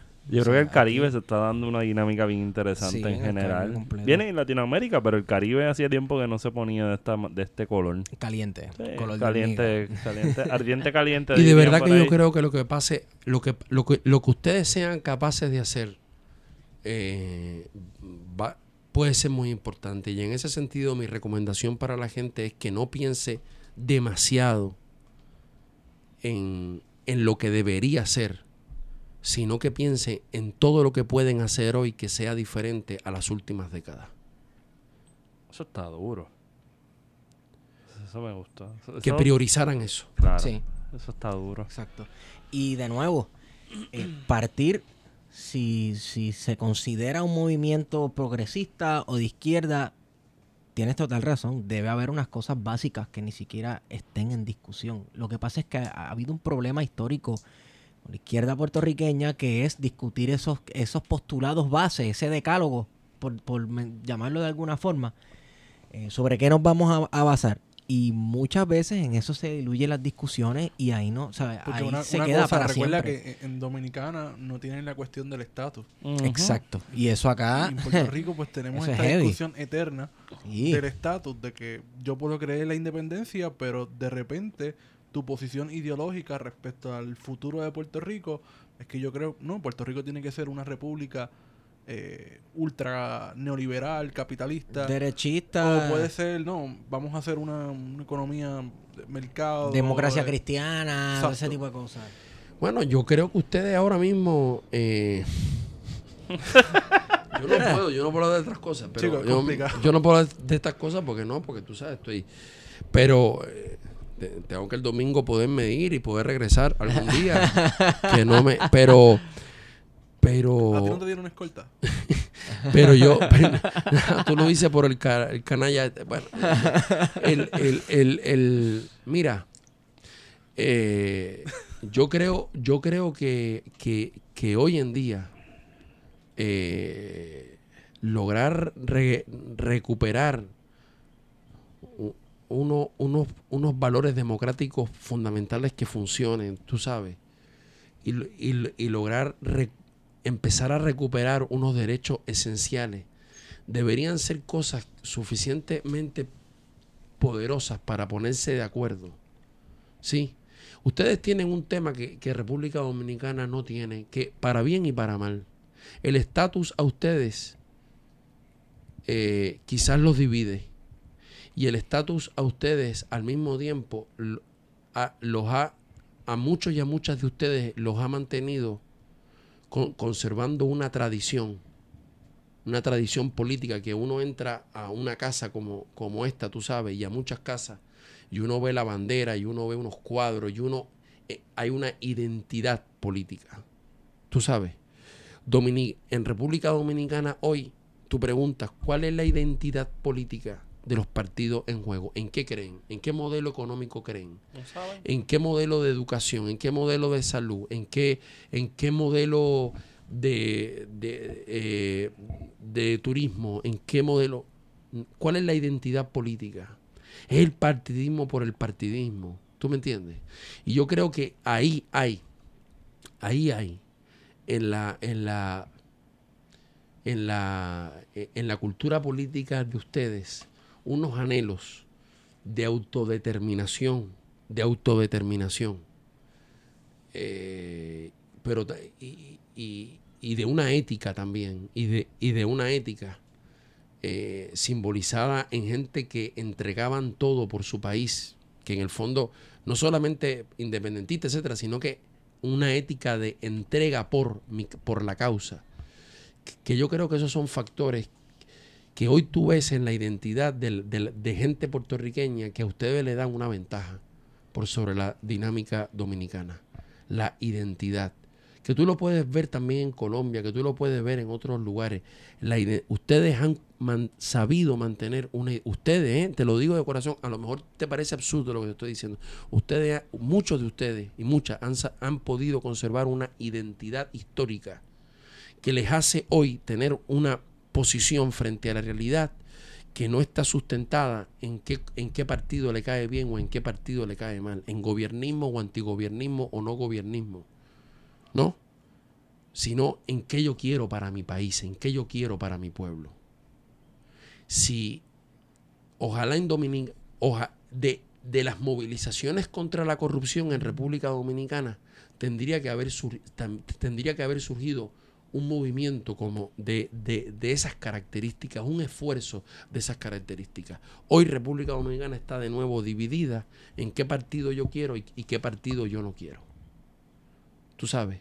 Y de lo y, y cuando yo les pregunto, yo el otro día- yo hace dos domingos tuve una discusión con jóvenes y les pregunté por el salario, les pregunté por varias temáticas y les pregunté por qué no están esos temas en la política. ¿Están en la política? No, no están en la política. ¿Por qué esos temas no están en la política? Porque no le interesa a nadie. Y yo les preguntaba, ¿y, y quiénes van a hacer que, sin, que esos temas estén en la política? La respuesta era obvia. Los propios, la propia gente que está jodida con el modelo. Tú sabes, pero, pero en Dominicana hoy no se habla de política, se habla del- de, de- de partido. Y hoy ustedes aquí están hablando de política, hermano.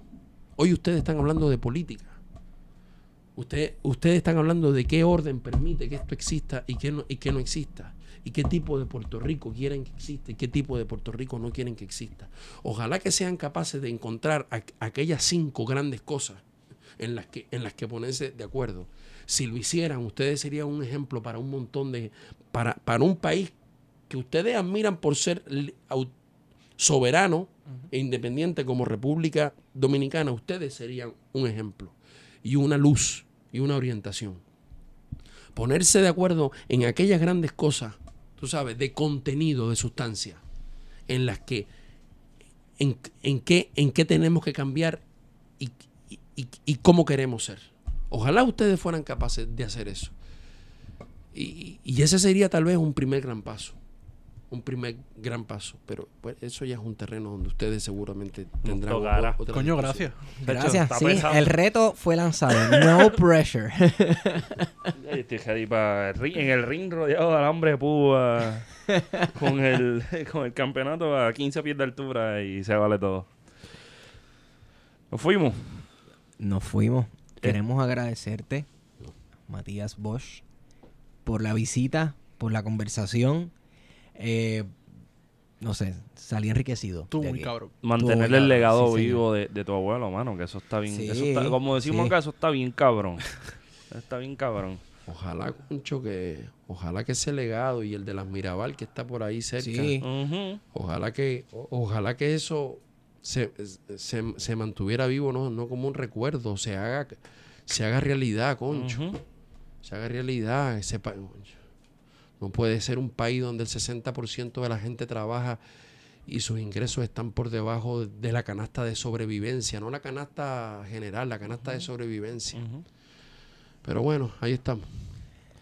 Hay si, que quisiéramos, seguir. si quisiéramos contactar a la Fundación Juan Bosch, eh, www o W, como dicen ustedes, no, nosotros decimos W. W. www.juanbosch.org ORG. de organización, ¿verdad? Ahí que- Juan Bosch. Si quieren donar o lo que sea, conseguir los libros. En realidad ni pedimos donaciones, pero si quieren li- los libros, todas esas cosas, nada más tienen que escribirnos. El email es muy fácil, fundación arroba juanbosch.org.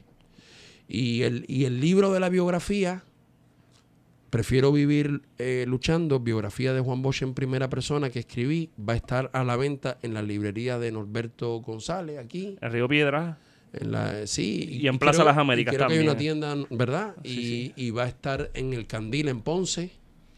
Mientras tanto, espero que esté en, en otras librerías pronto, Sí, que se vayan moviendo. que se vayan moviendo. Yo creo que sin duda, a mí me hace sentir muy orgulloso porque creo que ese libro pone, pone, pone ahí sobre la mesa a un Juan Bosch que ha sido dejado de lado, incluso traicionado, tú sabes, que como, como muchos hombres y mujeres de nuestros pueblos, tú sabes que te- lo tenemos, la gente lo tiene en fotos ahí, funcionarios y todo eso, eh, o, en, lugares públicos o en plazas, tú sabes, pero sus sueños de justicia social, de libertad, de dignidad humana, están absolutamente... Te dicen, eso no se puede ahora, eso no se puede ahora, eso es, eso es un lindo sueño. Sí, eso pasa como Hosto, Sí, el maestro, el sociólogo, claro. pero nunca se habla de ese proyecto libertador para el Caribe. Y queda, ¿sabes? En la nada. Ramón Emeterio Betances, el, abolicio- el abolicionista. En el mundo de las ideas. El mundo de las ideas, sí. Sí. Bueno, ya que estábamos hablando de libros, yo quiero decir que esta nota al se fue traída con la colaboración de libro787.com. Libro787.com es una página de internet donde puede conseguir libros sobre historia de Puerto Rico, literatura, cuentos y todas las cosas que usted escucha que hablamos aquí se puede conseguir.